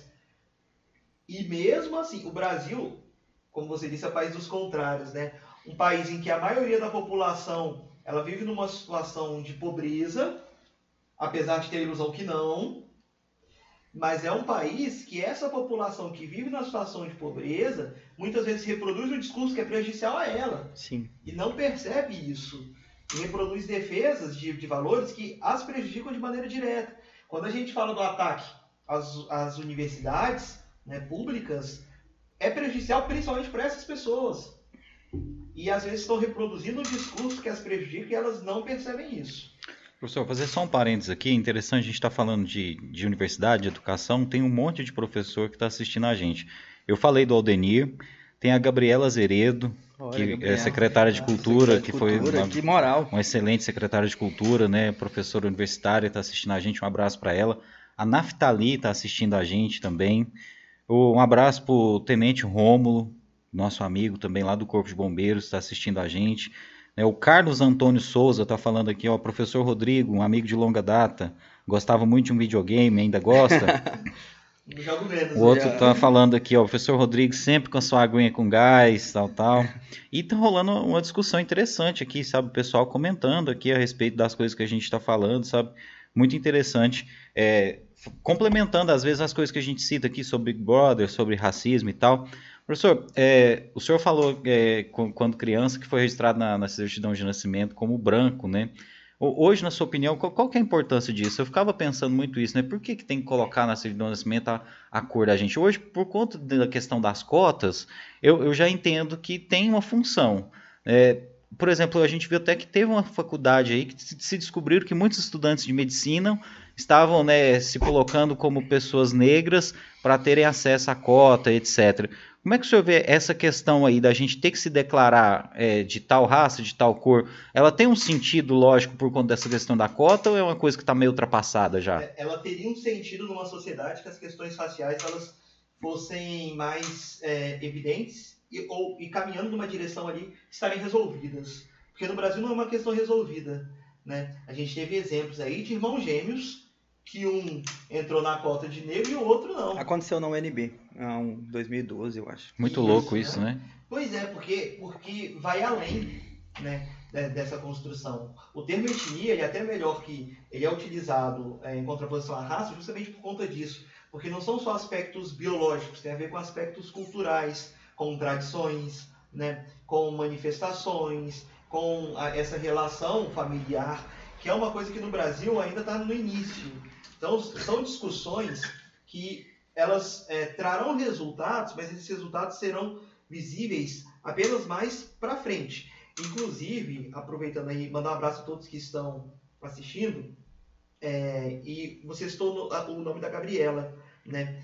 E a Gabriela, à frente da Secretaria de Cultura, ela fez um trabalho maravilhoso. Fez, realmente. Né? É uma das mentes brilhantes da nossa cidade. Eu tive até o prazer de ser professor do menino dela, do Arthur. E o trabalho da cultura, né, essa valorização à cultura, ela contribui muito para essa identidade. A gente precisa construir uma identidade. O brasileiro, ele não tem uma identidade nacional e não tem uma identidade étnica por conta da miscigenação. Regionalmente, nós até encontramos identidades. É muito comum, aqui nós vivemos em Goiás, então nós temos uma identidade regional e aí não nos identificamos com pessoas de outras regiões, muitas vezes isso acaba resultando em ações xenofóbicas, né? É, são comentários, piadas ou é, perspectivas sobre outras regiões preconceituosas e nacionalmente não é essa identidade. Dentro, até quando eu, quando eu leciono História do Brasil, eu gosto de desconstruir um movimento que é a Inconfidência Mineira, que o Tiradentes é, é trabalhado como um herói nacional. Tem até uma série agora no History que tá falando sobre isso. Não sei se, se, você viu. É sobre vários assuntos. Aí estavam falando sobre essa questão do Tiradentes, né? O Tiradentes, ele meio que se apropriou da coisa ali, né? A Inconfidência Mineira queria independência só de Minas Gerais. Aí você teve é, Inconfidência Mineira foi em 1789, em 1798 teve a Conjuração Baiana que lutou pela independência do Brasil inteiro. É.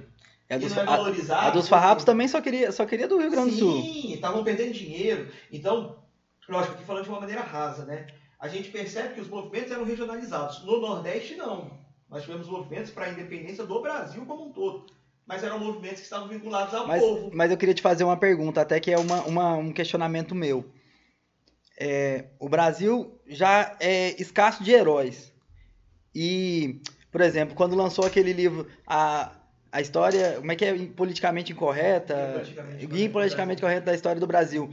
Eu acho, eu acho que, que, é esse programa que está abordando isso. É. Ah, é, tem um programa que chama, tem um programa que é, esse nome. Acho que no History está falando sobre Cê, isso. Um dos temas tem um programa que fala sobre isso. Você não acha que pegar, por exemplo, e dizer assim, não, Dom Pedro II, Dom Pedro I, né, da independência, ele nem, ele nem já vi histórias falando que ele nem estava presente lá no, no momento que ele que ele estava internado é, é, no hospital em Santos que é, o Tiradentes não foi o Inconfidente mesmo, ele só foi um bode expiatório.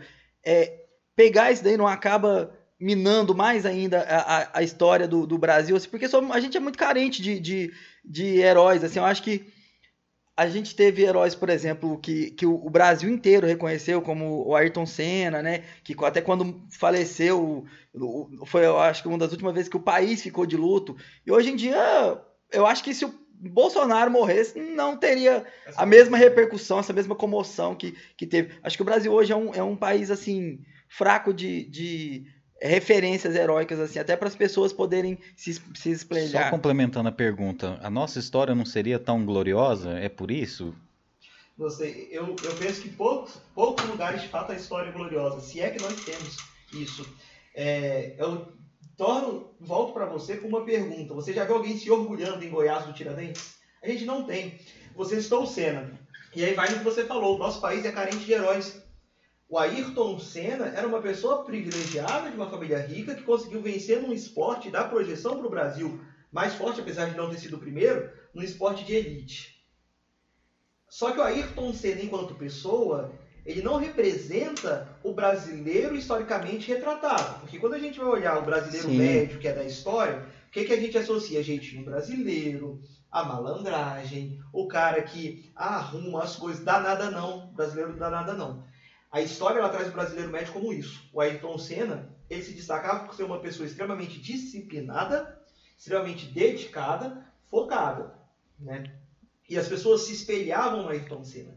É, o que, que eu entendo dessa desconstrução da história? Por que, que ela é importante? Porque esses falsos heróis, de fato, eles nunca conseguiram contribuir para essa construção de identidade brasileira. O Ayrton Senna já teve um impacto maior na vida das pessoas, porque ele teve uma postura, as pessoas estavam vendo, se referenciando. Até mandar um abraço, professor Vitor Miranda. Nossa, gente finíssima. Isso, e um professor incrível. Ele sempre fala o seguinte, ele tem essa fala e eu concordo plenamente com ele o brasileiro ele não é patriota, mas ele tem vontade de ser.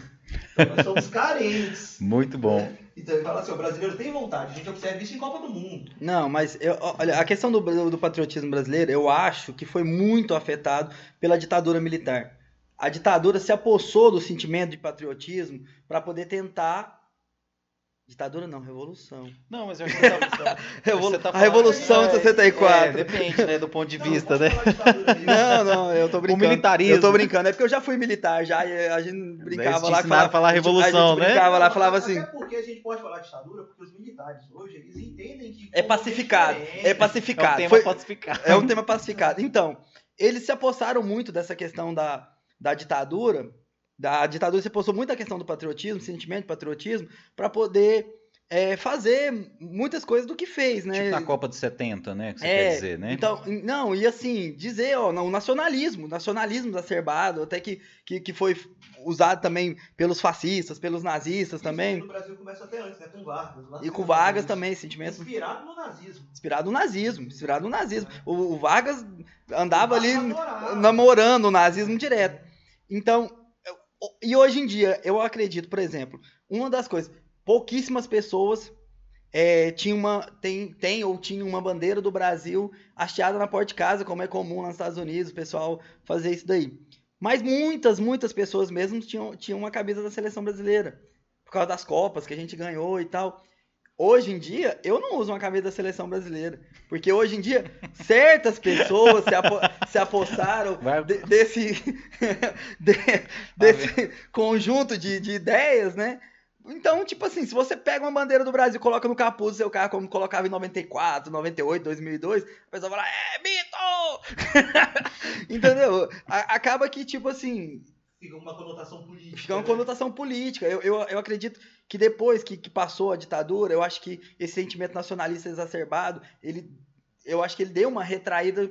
Eu assim, eu não, não vivi para poder é, saber. Eu não sei, porque assim, aí volta o ponto. Sempre foi uma coisa forçada esse, esse patriotismo no Brasil. Sim. O Vargas tentou criar isso, né? É, não funcionou. Durante o regime militar nós tentamos, tivemos uma tentativa de novo, não funcionou. Até o talvez o, o grande movimento aí que nós tivemos é, uma participação popular, apesar de não ter saído do povo, foi o direto aí já, uniu as pessoas e depois nós tivemos os caras pintadas. Falar assim, ah, mas nós tivemos as manifestações em 2016. É. Né? Não teve a mesma proporção. Não. Por quê? Porque as demandas hoje são muito diferentes. Antes você tinha demandas mais imediatas antigamente. Isso é mais fácil unir as pessoas e uma quantidade menor de demanda. Vou dar um exemplo. É, durante a regime militar, as pessoas que foram para a direta já, elas queriam. Isso entrou na tela de proteção. Elas queriam é, ser escutadas. Elas queriam saber que elas podiam decidir quem está à frente do país. E elas queriam ter a liberdade, as manifestações que nós tivemos durante o regime militar, as pessoas queriam ter a liberdade de poder andar na rua. Então eram coisas que afetavam, principalmente nos grandes centros, as pessoas da mesma maneira. Hoje não. Por que, que é tão difícil essa questão é, de nós observarmos o patriotismo hoje? Porque a sua demanda não é igual à minha, por mais que nós tenhamos uma realidade similar e, e, e em vários pontos e na maior parte. Às vezes a sua demanda é por uma educação mais forte. A do seu vizinho é pela saúde, a do outro é, é de segurança. A gente vê aí pessoas lutando pelo direito do porte de arma. E pessoas que já têm mais temor. Eu tenho temor. Eu, eu, eu, eu sei que tem pessoas que, de fato, têm plenas condições de terem o porte de arma e aquilo não representar uma ameaça a inocentes. Mas eu sei também que tem pessoas que vão usar disso para muitas vezes uma escapatória no momento de raiva de uma maneira inapropriada. Então, a gente fica assim, é, não sabe qual seria o melhor caminho. Minha posição é essa, e graças a Deus eu não tenho que tomar esse tipo de decisão agora. Né? Mas, é, como as demandas hoje elas são muito divergentes, é difícil você unir as pessoas. Por que, que os Estados Unidos, a gente volta àquela questão, o pessoal tem bandeirinha? Porque sempre tem um inimigo. Sim, né? sim. Hoje o grande inimigo dos Estados Unidos era com o Trump, né? a gente vai ver aí do Biden o que, que vai desenvolver, era a China. Ah, não pode China, celular não pode da China, e por uma questão econômica, porque a China em 2030 vai ser a maior potência do mundo, isso apontado por estudo da CIA. Né, que foi divulgado que eu, a China seria a maior é, potência do mundo já. Eu, eu acredito que, que isso tem muito, muito a ver mesmo. A questão da guerra, é, tem pensadores que dizem que nada une mais as pessoas do que o sentimento de perda. E as pessoas levam, for, mandaram pessoas para a guerra, é, por exemplo, no 11 de setembro. 11 de setembro, de, quando é, nos Estados Unidos tem uma coisa de todo mundo dizer assim, onde você estava no, no 9-11? Todo mundo se pergunta isso daí, é quase que uma, uma Tipo assim, se você viu a Copa, o final da Copa de 98, é quase isso. É tipo os Peaking As... Blinders, né? Você é... lutou na França? É, você lutou então na França, você lutou na França, não. não fala comigo. Então, a, essa, isso daí foi, foi um sentimento que uniu muitas pessoas. A, a, última grande guerra do Brasil, acho que a única também, foi que nem foi grande, né? Foi do Paraguai. E hoje em dia nem, nem se, se lembra disso mais, tanto que a gente nunca chegou depois disso a criar uma grande rivalidade com, com o Paraguai, né? A gente sempre teve uma visão do Paraguai de não tem imposto, vou lá comprar os paradinhos e tal, comprar, comprar umas muambas para poder vender aí na, na feira hip. E a gente tinha uma rivalidade com a Argentina, né? E depois que a Argentina foi ficando mais fraca no futebol, eu acho que foi perdendo até essa rivalidade que, que o pessoal tinha, né, com, com os hermanos. Aí depois veio o Mercosul e tal. Então, hoje em dia o governo quer meio que às vezes ele, ele quer criar uma, uma uma, um sentimento assim de ser contra a China. O mundo, o mundo quis criar esse sentimento de ser contra a China depois, depois do vírus. Até um dos nossos convidados provavelmente vem, vem aparecer aí, vem, vai falar um pouco pra gente sobre, sobre pandemia, se der tudo certo. É, então, assim, pessoal, tem muitos jornais, até vi um, essa semana que um jornal usou o termo vírus chinês de novo, ah, que é uma coisa assim em certo termo. Irresponsável irres... no mínimo, né? Irresponsável no mínimo, né? No mínimo. Então, é, é o, o, nosso. O, então, muitas pessoas estão nesse momento assim, olhando muito para o lado da China, mas isso não causa um sentimento de união das pessoas. Não, ainda mais na internet, porque a gente vai ter opiniões e informações contrárias, né? Então, fala assim, ah, vamos fazer uma rivalidade, uma rivalidade com a China. Os microfones aqui, tenho certeza que vieram da China. Tudo aqui, irmão. Tudo aqui veio da China. Mais que esteja assim, às vezes, feito no Brasil, beleza. Mas de onde veio é, o chip? De onde veio é. É, material? A máquina que vai montar veio de onde? Né? Então tudo passa pela China. Igual o pessoal falando, não tomo vacina chinesa. Gente, pelo amor de Deus, você não vai tomar vacina por conta da China, você não vai tomar vacina nenhuma. Você vai tomar vacina? Quando você tiver a oportunidade, quando chegar na sua, na, na sua hora de tomar vacina, você vai tomar vacina? Assim, pode vejo... ser Coronavac, pode ser Sputnik, pode ser. Essa questão da China aí, a gente vê muito, professor, o pessoal falando assim: olha, é muito estranho, né? Que a China tinha tudo, a China tinha respirador, a China tinha máscara, a China tinha tudo. Mas assim, será que não é estranho é que nós que não estávamos nem um pouco preparados, ou seja, o mundo de forma alguma pensava que em algum momento, algum momento podia ter uma emergência?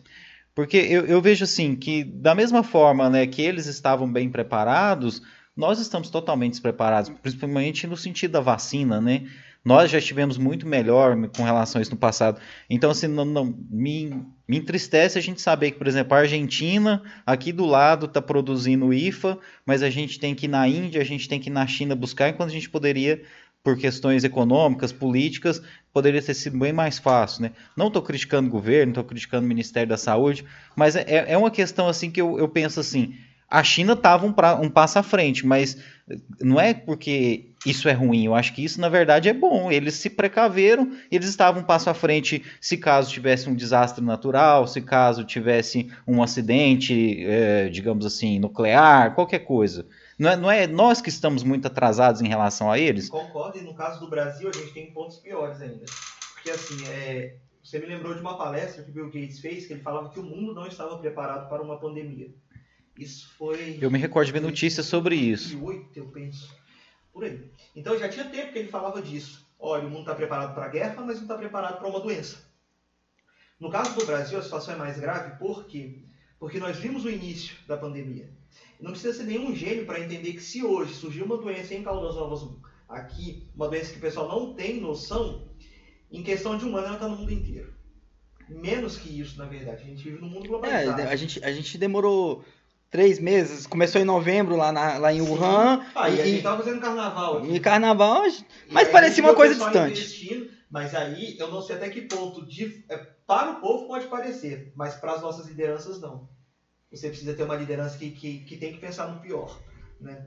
Então, a partir do momento que, que eu vejo que uma doença ela está se proliferando, ainda não chegou aqui, eu preciso tomar medidas é, na direção de precaver para que quando essa doença chegue aqui, ela cause um impacto menor. E no início a gente viu lideranças batendo cabeça. Né?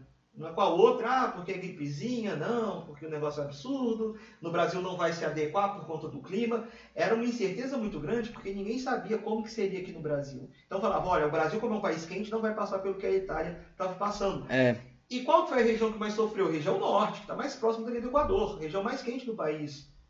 Então, é, eu vi, por exemplo, e aí, em todas as esferas, eu falo em todas as esferas mesmo, nós temos que responsabilizar as pessoas. E, e nós tivemos, na minha visão, né, uma instrução, investimento em, em informação muito pequeno. Então, fez o lockdown no primeiro momento, que às vezes não seria o caso. Às vezes seria um caso de investir em campanha educativa. Né? Incentivar o uso da máscara, álcool em gel, distanciamento e orientando. Então, no primeiro momento, nossa, um pânico, fecha tudo. Só que aí começou a sentir o outro lado. Peraí, fechar tudo, mas se as pessoas não trabalham, não tem produção de riqueza, eu não tenho imposto, o Estado não vai conseguir suprir as demandas, a gente vai perder no outro lado. E às vezes o prejuízo pode ser até maior. Então, nessa incerteza, na minha visão, tinha que sentar o presidente, os governadores, todo mundo junto e buscar um caminho para o Brasil. O caso da vacina ele é o mais grave. Quando o presidente falar que está sentado num cheque de 20 bilhões, pera lá, por que, que não pediu vacina? Né?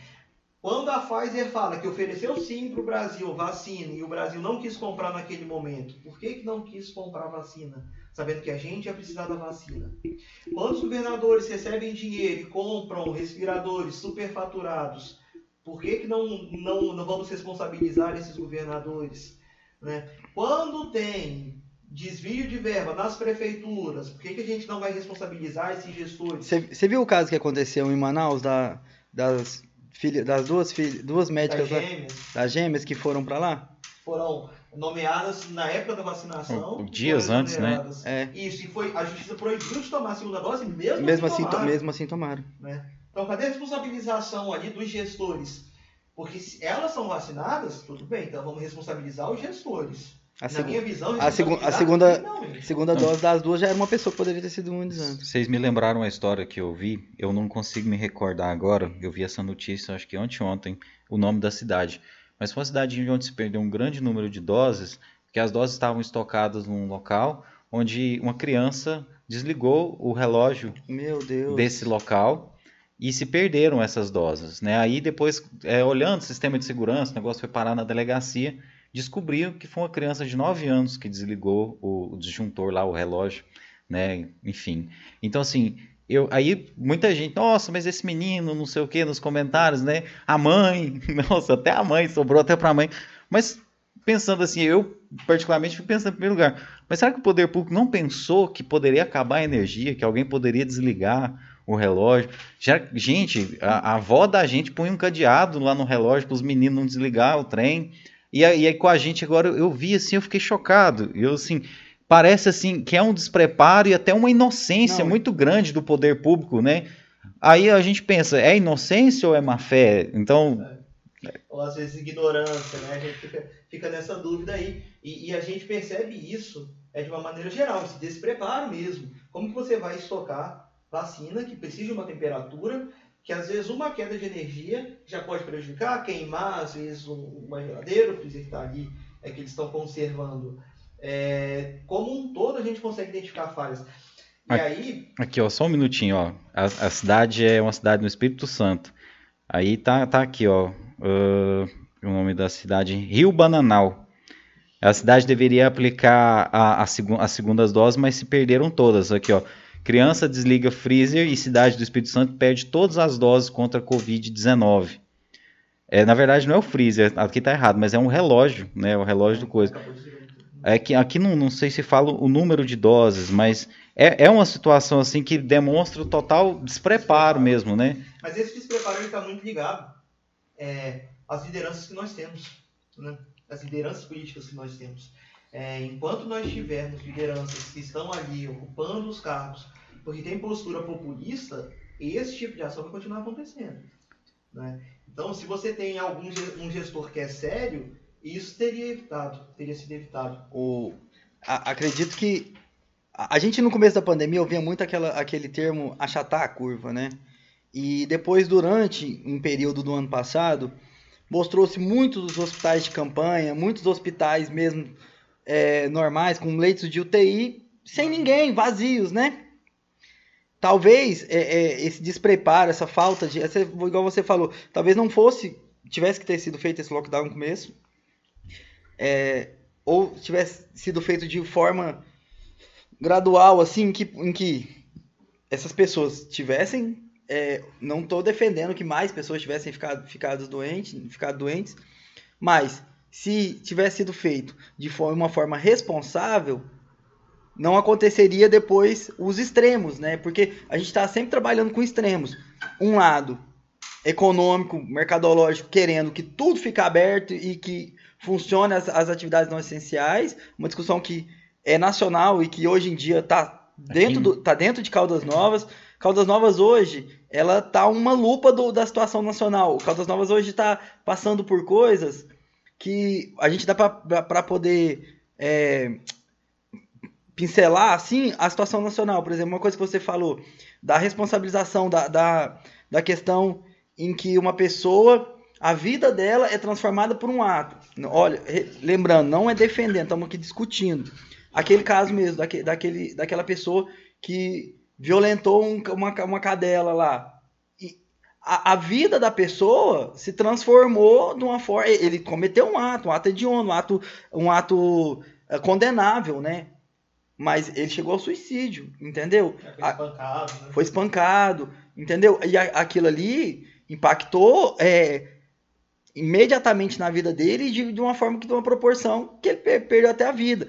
A gente teve casos aqui em Caldas Novas de xenofobia, de uma própria candidata vereadora. A- a- Caldas Novas hoje, pelo, pela diversidade de público que vem para cá, pela diversidade de culturas que a gente é, tem aqui dentro, é, ela é um laboratório de, de você analisar o que acontece muito, muito na- na- nacionalmente. Então, Caldas Novas chegou a, a- as UTIs de Caldas Novas terem ocupação baixa no- do- durante o ano passado, apesar de serem poucas, né, os leitos de Caldas Novas com pouca gente é, doente, Caldas Novas chegou o pessoal a acreditar que ia ser só a gripezinha do, do nosso querido presidente, né? Che- Todo mundo teve esse sentimento em algum momento de que estava passando. Acho que no- em outubro, novembro do ano passado, estava parecendo que estava controlado. E hoje em dia a gente está chegando na situação de perdas de vidas diárias, a gente está acompanhando, entendeu? Então, é, essas atitudes que, que começam lá com a, a questão da gente não conseguir nem definir o ministro da saúde no, no começo da pandemia, da gente ficar trocando de a- a- não só de ministro, mas é, de projeto, né, do, de qual, qual era o plano para poder combater, acho que isso atrasou muito, a- muito a gente. Hoje em dia nós estamos sofrendo um reflexo disso aí. É, eu, eu não sei, eu não me recordo de nós termos um plano nacional, né? Porque até aquele, aquela briga política que teve, né? Então os governadores meio que tomaram suas medidas. É, Caldas Novas, ontem mesmo, foram cinco remoções para fora da cidade para UTI, buscando vagas em UTIs.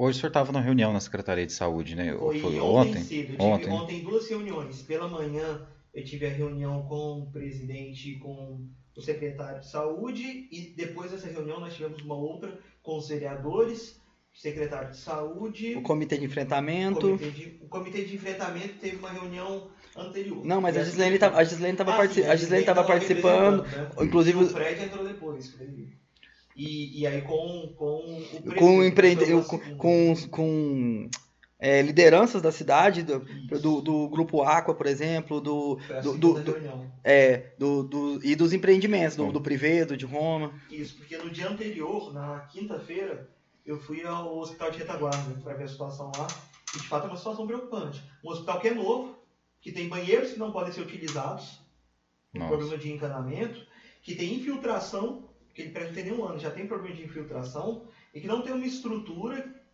é, mínima do que deveria ser em relação ao que foi investido, né? Então, uma situação preocupante. Inclusive, na parte de cima, é, numa, numa parte da construção, formaram-se poças ali de água que tinha pombo lá. Nossa. Então, o hospital sendo espaço de proliferação de doenças. E os profissionais, e aí é onde a gente tem que enaltecer demais os nossos profissionais de saúde, se arriscando todos os dias. Porque eu confesso que, que eu, e eu sou cagão meses de medo, sabe?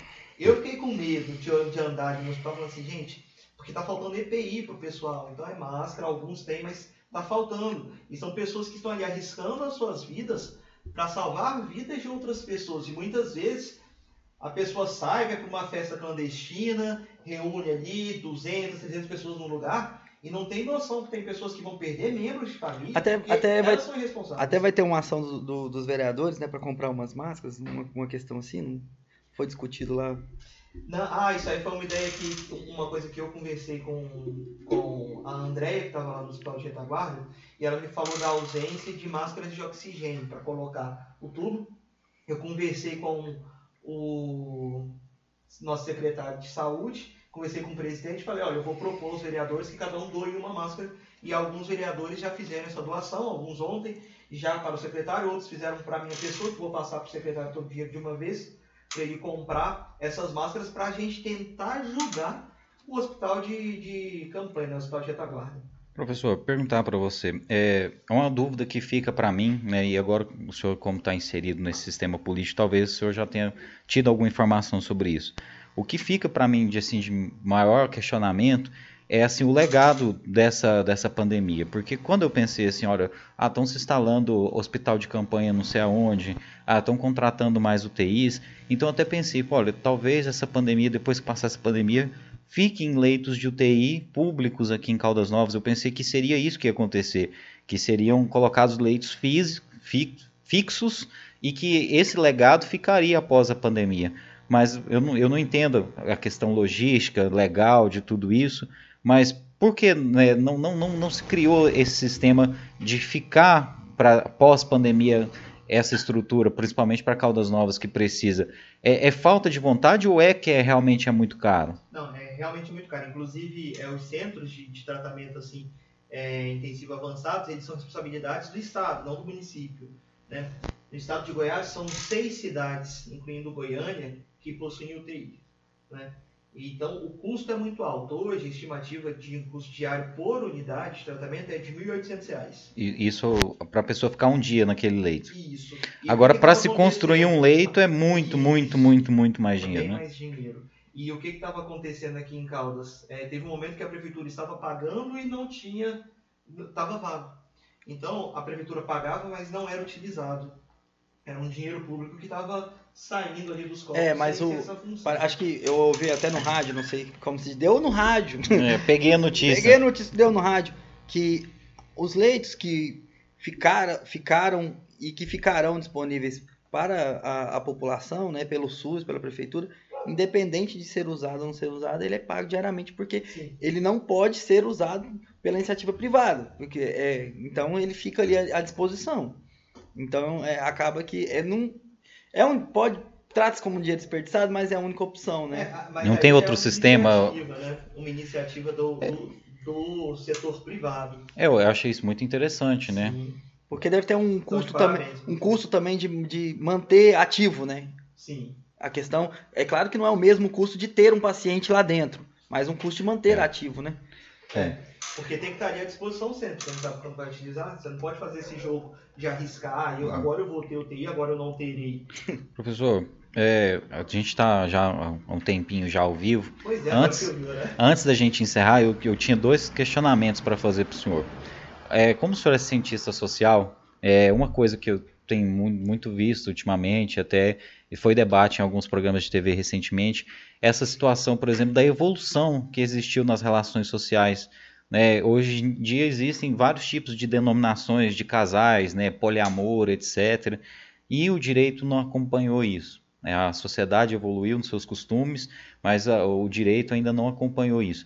Como é que o senhor, que além de ser cientista social, é legislador, né, é vereador, lógico que está fora da alçada do senhor essas questões, mas como é que o senhor enxerga isso aí? Da, a sociedade evolui às vezes as, le- as leis não acompanham né, essa velocidade. O senhor, como legislador, tem, tem esse tipo de preocupação com relação aos temas que correspondem aqui ao nosso município? Dentro dessa esfera, é, eu não tenho uma preocupação tão grande. Por quê? Porque hoje já tem projetos nessa direção, inclusive tramitando no Congresso é, Federal, para esse reconhecimento dos direitos do- da- das pessoas e das uniões que são estabelecidas. Você foi perfeito na sua colocação. O direito ele não tem a mesma velocidade que a dinâmica social ela possui. Então, é, a vida social ela muda muito mais rápido que, que a legislação. A gente não tem é, é, essa mesma agilidade, mas vai num, num sentido de, de tudo chegar num ponto que vai ser positivo para a sociedade.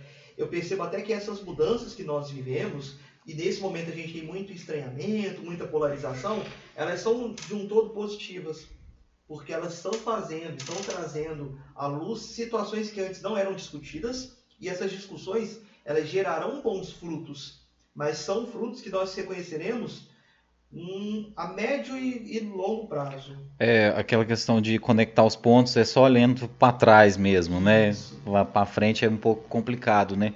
Mas, é, professor, nesse caso aí, é o que a gente mais vê, a discussão é porque tem uma repercussão na área patrimonial, né? Às vezes a pessoa tinha ali, acontece muito, né? O cara tinha ali duas companheiras, por exemplo.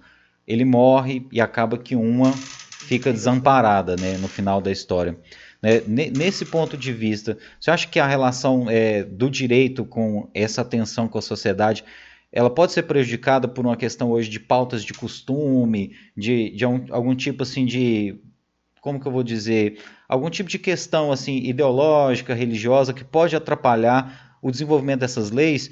Que veja, no, no meu caso aqui, eu defendo que as leis precisam evoluir por conta dessa repercussão patrimonial. Né? Então, assim, é mais do que somente é, o ato de casar-se, de relacionar-se em si, que isso, isso é garantido, né? Pelo menos você casar com uma pessoa do mesmo sexo, etc. Né?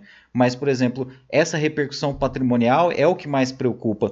Parece que hoje a classe política, lá a gente falando lá em cima, né, Congresso Nacional, é, não está muito preocupada com esse tipo de evolução que está acontecendo aqui no Brasil hoje. Não, é, você, você foi perfeito na sua colocação quando você traz a questão ideológica. Né? Hoje, o que nós temos de. de que, que talvez seja o mais noticiado né, no cenário político é a questão ideológica. Então, ah, isso aqui. Vamos lá, o pessoal fala muito ah, em defesa da tradicional família brasileira. Eu vou fazer uma, um breve resumo do que é tradicional família brasileira. Se a gente vai falar de família brasileira, tradicional, a gente vai pensar período de colonização. Se a gente quiser pegar o período de colonização, família brasileira é o homem que tem a mulher que mora na casa grande, que no final do, dia ou à noite vai lá para a senzala, violenta, escrava, porque assim foi o processo de miscigenação no Brasil, por estupro. Que é o cara que às vezes tem duas famílias, que é o cara que vai para a igreja e não reconhece a sua família. Será que essa é a tradicional família brasileira? Ah, não, mas aí os valores religiosos, tudo bem. Então a gente tem que entender que a família religiosa, a família cristã, que é o que às vezes as pessoas querem defender quando falam de tradicional família brasileira, e é um termo muito complicado isso tradicional, quando você estuda a história do Brasil, essa família que às vezes fala, ah, eu não quero que os meus direitos sejam infringidos. elas têm que entender que os direitos delas não serão infringidos quando o outro consegue um direito. A gente tem uma realidade que as pessoas acham que a concessão de direito para uma outra pessoa que, não, que eu não reconheço retira um direito meu, e na verdade não.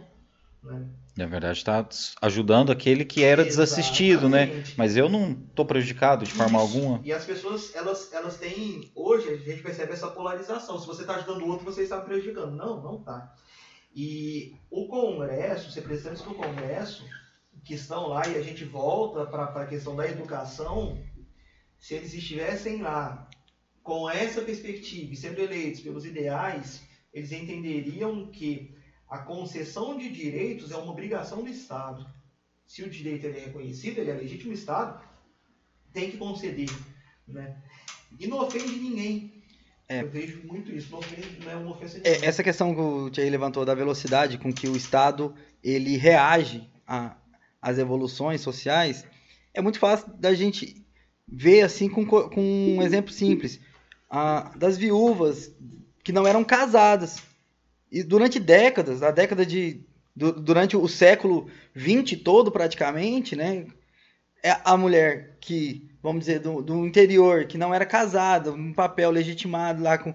Às vezes passava, tinha nove filhos do cara, é, era o único homem que ela teve na vida, o marido dela, sempre foi o marido dela, era, era passional, que era o marido dela, né, o esposo ele falecia e ela ficava sem nada. E, e entendeu? Acaba, acaba acompanhando, demora às vezes, mas acaba acompanhando. Vamos lembrar que até 88 a mulher podia ser devolvida. Até é. 88, né? Caramba. Então, então foi a Constituição de 88 que mudou. Foi nesse século que a gente teve reconhecimento de união estável. Então as coisas, elas às vezes demoram, mas é, elas acontecem. É, no Código Civil de 16, a mulher era como uma propriedade do homem, né? A mulher, ela, a mulher, por exemplo, ela, ela casava, ela deixava de ser capaz para seus atos públicos, né, para seus atos civis, né, ela voltava a ser relativamente incapaz, né, como, como se fosse uma criança, né. Então é, é, surreal a gente pensar nisso, né, que ela vai precisar da anuência do marido dela para fazer diversas coisas, precisaria, aliás, né. E isso tem pouco tempo, né. O, o novo Código Civil, salvo engano, é de 2001. Eu, eu vi, eu vi uma, uma, um termo um dia, uma, por várias vezes, né, falando a questão de, do, do nosso país, a gente tem uma democracia jovem, a gente tem, um, a gente tem uma liberdade muito recente. Sim. A gente viveu é, um dos últimos, é, uma das últimas colônias a ser libertadas, depois uma, a gente viveu ainda um, um reinado e, e depois a, a, república demorou e, e ela ficou instável. Voto, né? Porque quando a gente vai falar do voto, Vargas entra em 30, fica até 45, uhum. que concede liberdade de voto, inclusive para um dos primeiros países a colocar voto feminino. Uhum. Em 34, mas ele dá golpe. O Vargas deu golpe. Aí você teve 45, você teve eleição, em 64 já regime militar. 89 a gente vota. E aí, Collor eleito, Collor já sofre impeachment. Inclusive, um dos problemas, na minha visão, é essa perspectiva de, ah, não estou gostando, tira. Impeachment. Porque, assim, é lógico, é uma prerrogativa, é um direito mas as pessoas têm que ter noção do impacto que isso tem para o resto do mundo. A gente teve o Collor, Fernando Henrique, aí os eleitos, né? Collor, Fernando Henrique, Lula, Dilma e agora o Bolsonaro. Porque o Temer e o Itamar Franco eram vice-presidentes. Uhum. Collor e Dilma sofreram impeachment. Então a gente fala assim, olha, vamos fazer o impeachment do Bolsonaro. Eu posso discordar de muitas coisas. E concordar com algumas. Mas o impeachment, para mim, ele é mais danoso ao país né, do que deixar um presidente terminar o mandato. O que a gente observa da questão muitas vezes de oportunismo político são pessoas que defendiam o impeachment da Dilma usando o discurso das pessoas que defendiam a continuidade do governo. Hum. Assim, ah, foi democraticamente eleito. Todos foram. Né? Mas é, a, maior, a melhor oportunidade de mudança está justamente ali no voto, na urna. E eu acredito que é onde a gente tem que ter mais seriedade o brasileiro tem que levar isso mais a sério. É chegar e falar assim, olha, o meu poder está no voto. Não gostei do presidente, voto em outro. Não gostei do prefeito, voto em outro. Não gostei do governador, voto em outro. Mas você acredita, por exemplo, que existem opções reais para as pessoas Sim. em todos os níveis? Sim. Deputado estadual, deputado federal, vereador, prefeito, governador, presidente? Sim. E, e assim, é, é, até, às vezes parece até meio inocente, mas eu acredito. É, eu tenho o hábito de, de não votar em presidente que é eleito. Por quê? Porque geralmente eu não voto é, no, no que as pessoas chamam de voto útil. Eu olho as propostas. Então, me acostumei a votar muitas vezes e não ter o meu voto sendo considerado um voto vitorioso. Nessa última eleição eu tive, graças a Deus. Né? Então Mas... você votou no Bolsonaro. Não, não você votou, ah, votou nele mesmo, pô. A última eleição. ah, tá. Ficou pra ficar, é só pra ficar claro que você tava não, falando. Eu voto em mim, eu graças a Deus.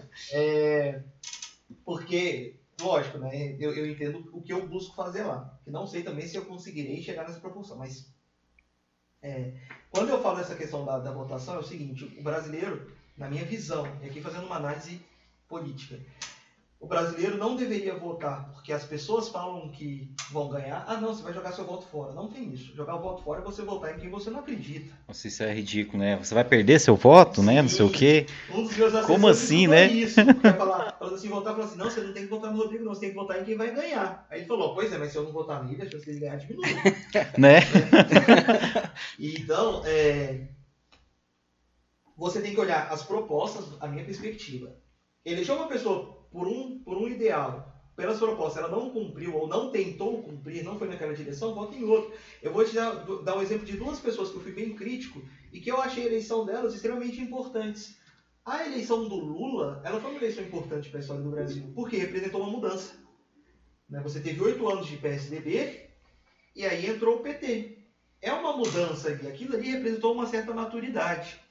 A eleição do Bolsonaro, por mais que naquele momento eu entendesse que ele não era a pessoa mais preparada, ela também foi importante.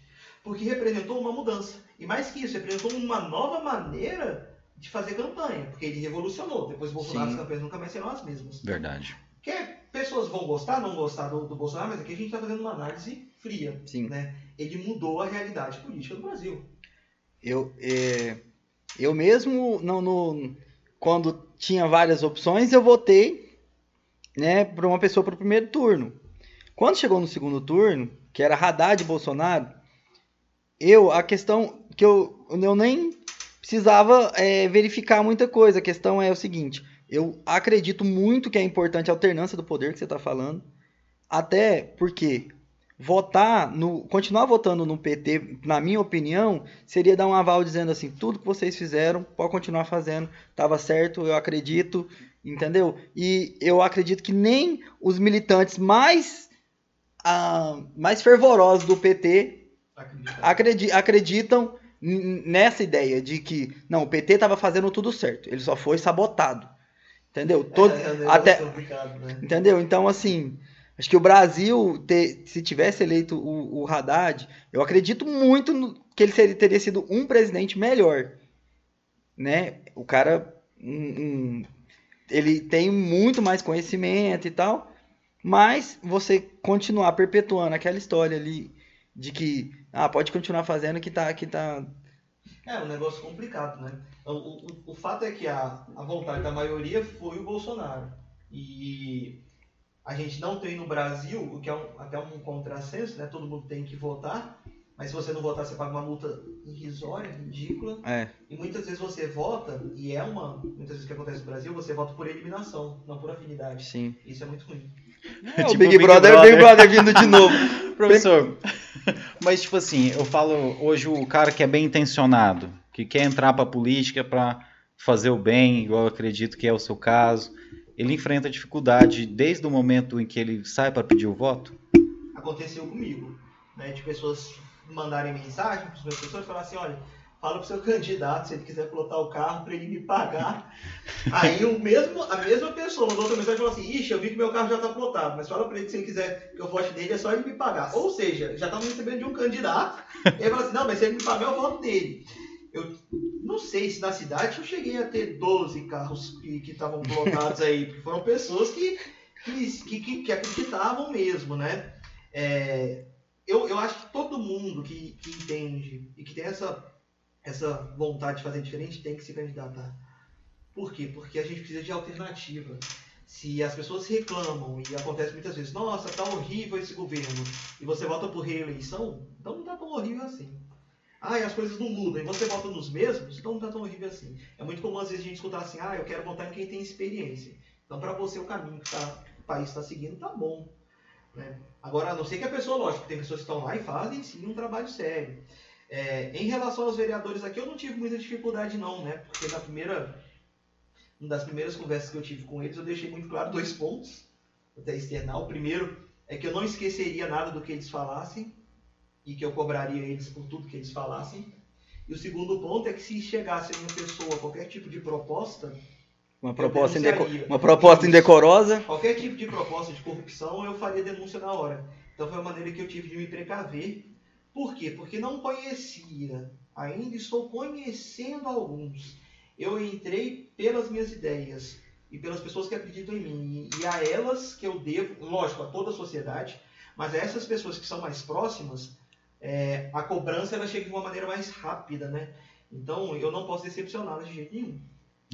Eu, eu, eu vejo isso, eu tenho um amigo que a esposa candidatou e ele estava me contando, né, algumas coisas dessas que ele ouviu na rua, e assim, né, ele me, me relatou justamente isso, olha, a gente coloca o nome à disposição até pensando em, em fazer um, um trabalho sério, mas é tão difícil você chegar até lá porque é, ele re- relatava o seguinte, ele chegava aqui e colocava adesivo no carro da pessoa, mas aí vinha um outro candidato, que, daqueles que pagam, e já dava uma gasolina pro cara e ele já trocava, né? Então, assim, ele disse que ne- nesse jogo aí, a desonestidade fala mais alto. Então, assim, às vezes, talvez pela questão econômica da pessoa, né? Tá passando por uma dificuldade, ou questão mesmo moral, né?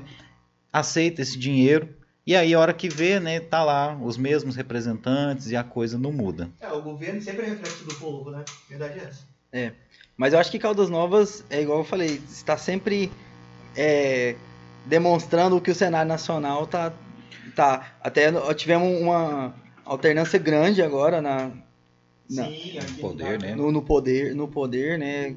Foram vários vereadores que não desmerecendo o trabalho dos que dos que estavam lá, mas as pessoas estão buscando novas alternativas. E outra, a internet ajuda, porque nós temos em Caldas Novas muitas pessoas com muito conhecimento e que estão se manifestando mais, cobrando, participando. Eu entendo que tem que ser assim mesmo, cobrar. Nós so- somos 17 vereadores, o gabinete é do povo. né? A Câmara é a casa do povo, tem todo o direito de ir lá, cobrar, questionar. Lógico, tudo com respeito, porque todos somos pessoas e todas as pessoas merecem respeito. Mas é, a, gente está ali para trabalhar para o povo. O senhor ter sido eleito, né? Você ter sido eleito, meu amigo. Por você. Ter sido eleito, você já considera que seja uma, uma mudança né, nesse senso do eleitor de Caldas Novas? Sim, porque em nenhum momento eu fiz alguma proposta que fosse fora da realidade. Em nenhum momento eu prometi nada para alguém. Não tive que prometer cargo, não tive que prometer emprego, nada disso. Então são pessoas que querem uma postura de, de alguém que esteja buscando a razão. Bom, sei que você está começando agora, mas você tem vontade de talvez almejar outros cargos no futuro? Não sei. Na verdade, estou tão feliz com, com o projeto de lei que a gente protocolou. O primeiro projeto de lei, que até comentei, foi o primeiro dia feliz. mesmo, Inclusive, comenta tá? sobre esse projeto aí. É, nós protocolamos um projeto, e eu falo nosso porque é a equipe que trabalha, e aí eu agradeço em especial a Gisele e a Raquel, que são pessoas que trabalham em Caldas Novas, com pessoas que estão dentro do transtorno do espectro do autismo. Um aspecto do transtorno do autismo. Não? Transtorno do espectro do Nossa, é assim? Caramba, É, nunca. espectro. É, Transtorno do espectro. Isso, ah, porque assim, algumas pessoas falavam assim, ah, autismo, a pessoa que é autista, ela é. a- a- antigamente até pessoas falavam Sim. que era doida. Não, não é isso. Você tem um Ia lá espectro pra- ali, uma ia lá Barba... ia lá pra cada Barbacena, lá pro manicômio de E, Barbacena. e existe, existe graus, né? Tem, Sim, né? exatamente. tem um autismo mais leve, mais. E mais aí, severo. Elas nos ajudaram nesse, nesse, nesse projeto. E nós pegamos. É que tem outras cidades que tem, nós estudamos as leis de outras cidades e fizemos aqui para Caldas Novas com o suporte delas, que são pessoas que têm esse conhecimento, para nós desenvolvermos. Aqui em Caldas nós temos duas leis que se referem a essas pessoas. Uma é do Geraldo Pimenta, que institui uma carteirinha de identificação, e a outra é do, eu não me eu, do Saulo, que institui a semana. Semana do Né? autismo. E essa semana é justamente para desenvolvimento de campanhas. Então a gente está desenvolvendo uma política municipal. Então é é alguma coisa que de fato vai impactar positivamente a vida das pessoas. Então eu fiquei muito feliz com isso, porque assim, foi o dia que eu falei assim, nossa, a gente está fazendo uma coisa boa para a cidade.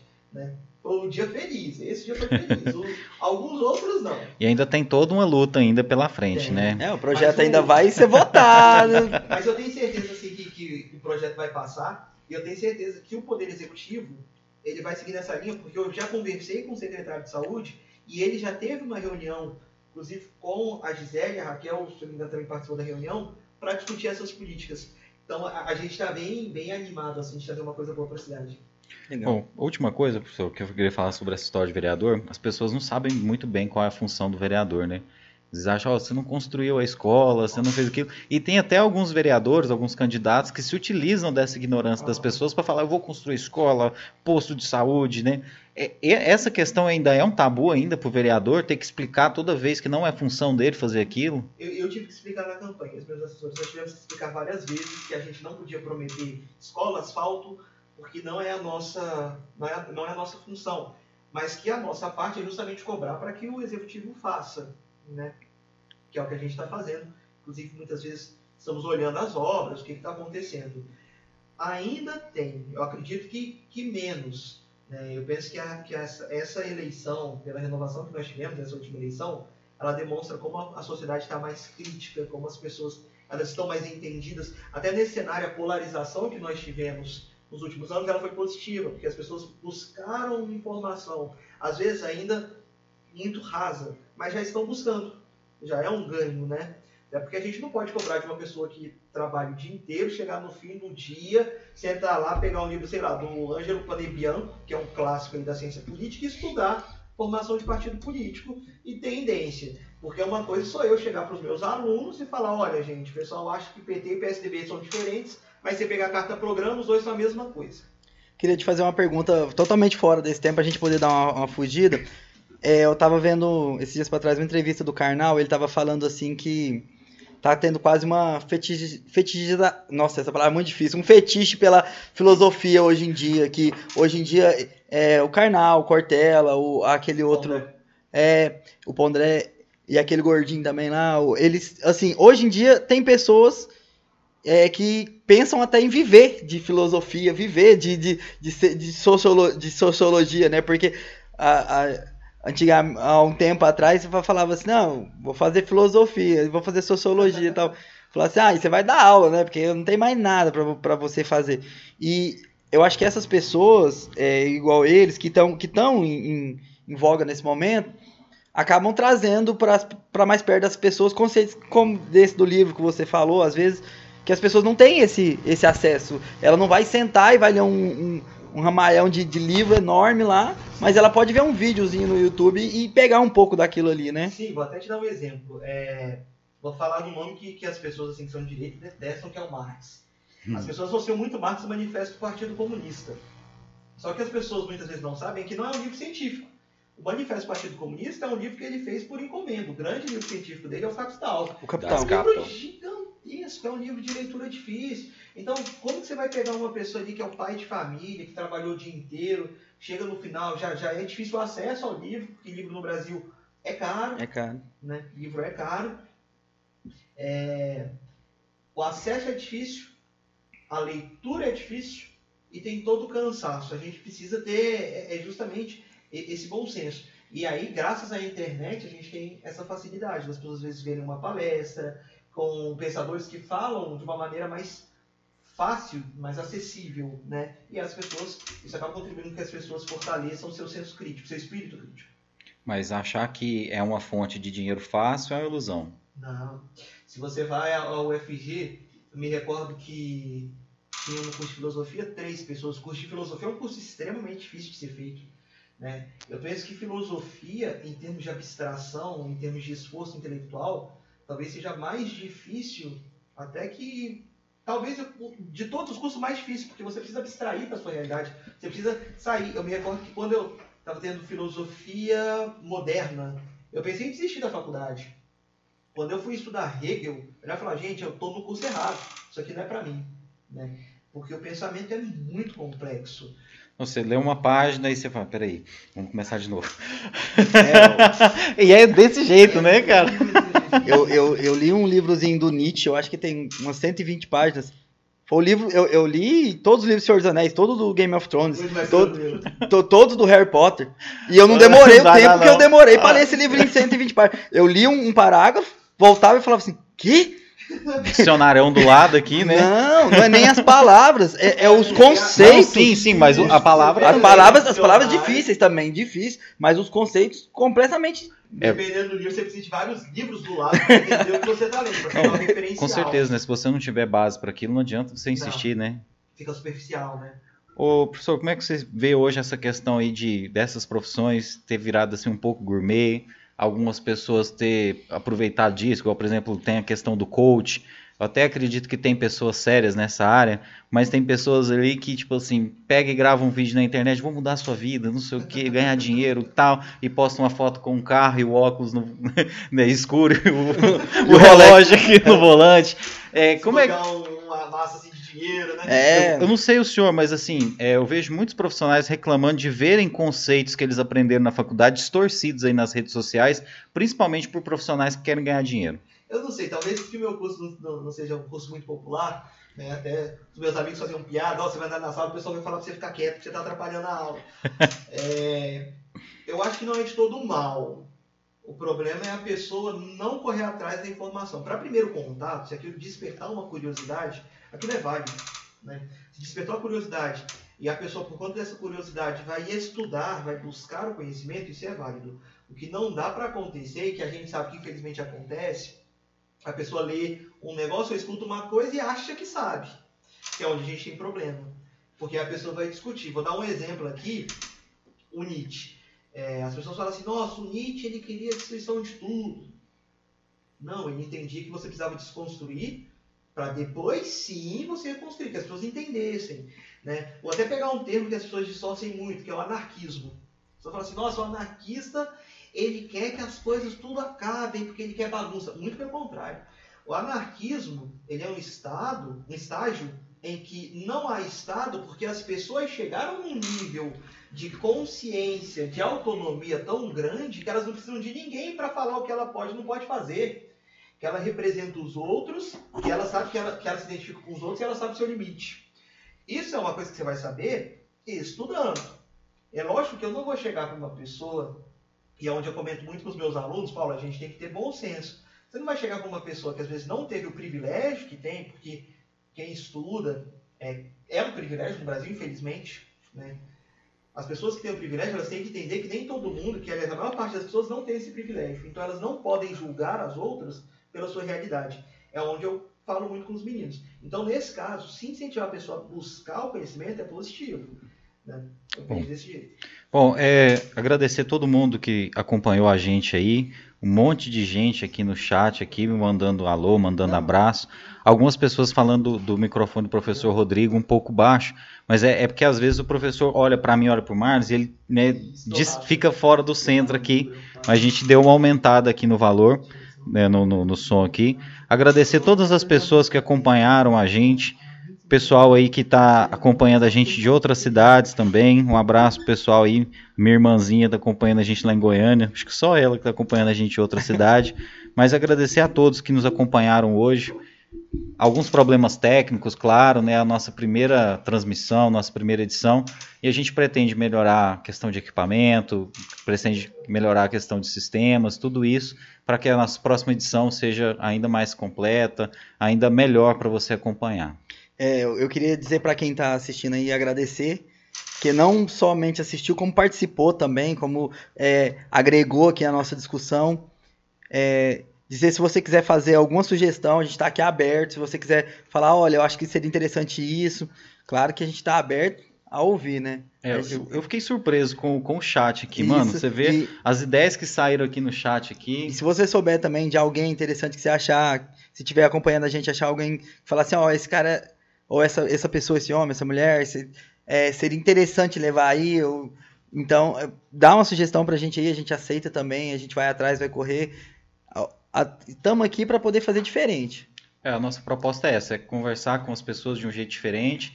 Né? Hoje o assunto era bem mais sério, mas a gente vai ter entrevistas também mais descontraídas, mas lógico que hoje o tema exigia né, uma seriedade, mas foi um assunto assim que a gente nem viu o tempo passar. Foi bem leve, né? E te agradeço demais, professor, por ter aceitado o nosso convite, porque não tinha nem como saber como seria, né? Não tinha uma transmissão anterior para o senhor dar uma olhada e ver como seria. Então, agradeço o seu voto de confiança, a sua amizade de estar aqui com a gente. E foi maravilhoso. A gente já quer conversar de novo, É. mano. Não, eu que agradeço, converso muito, né?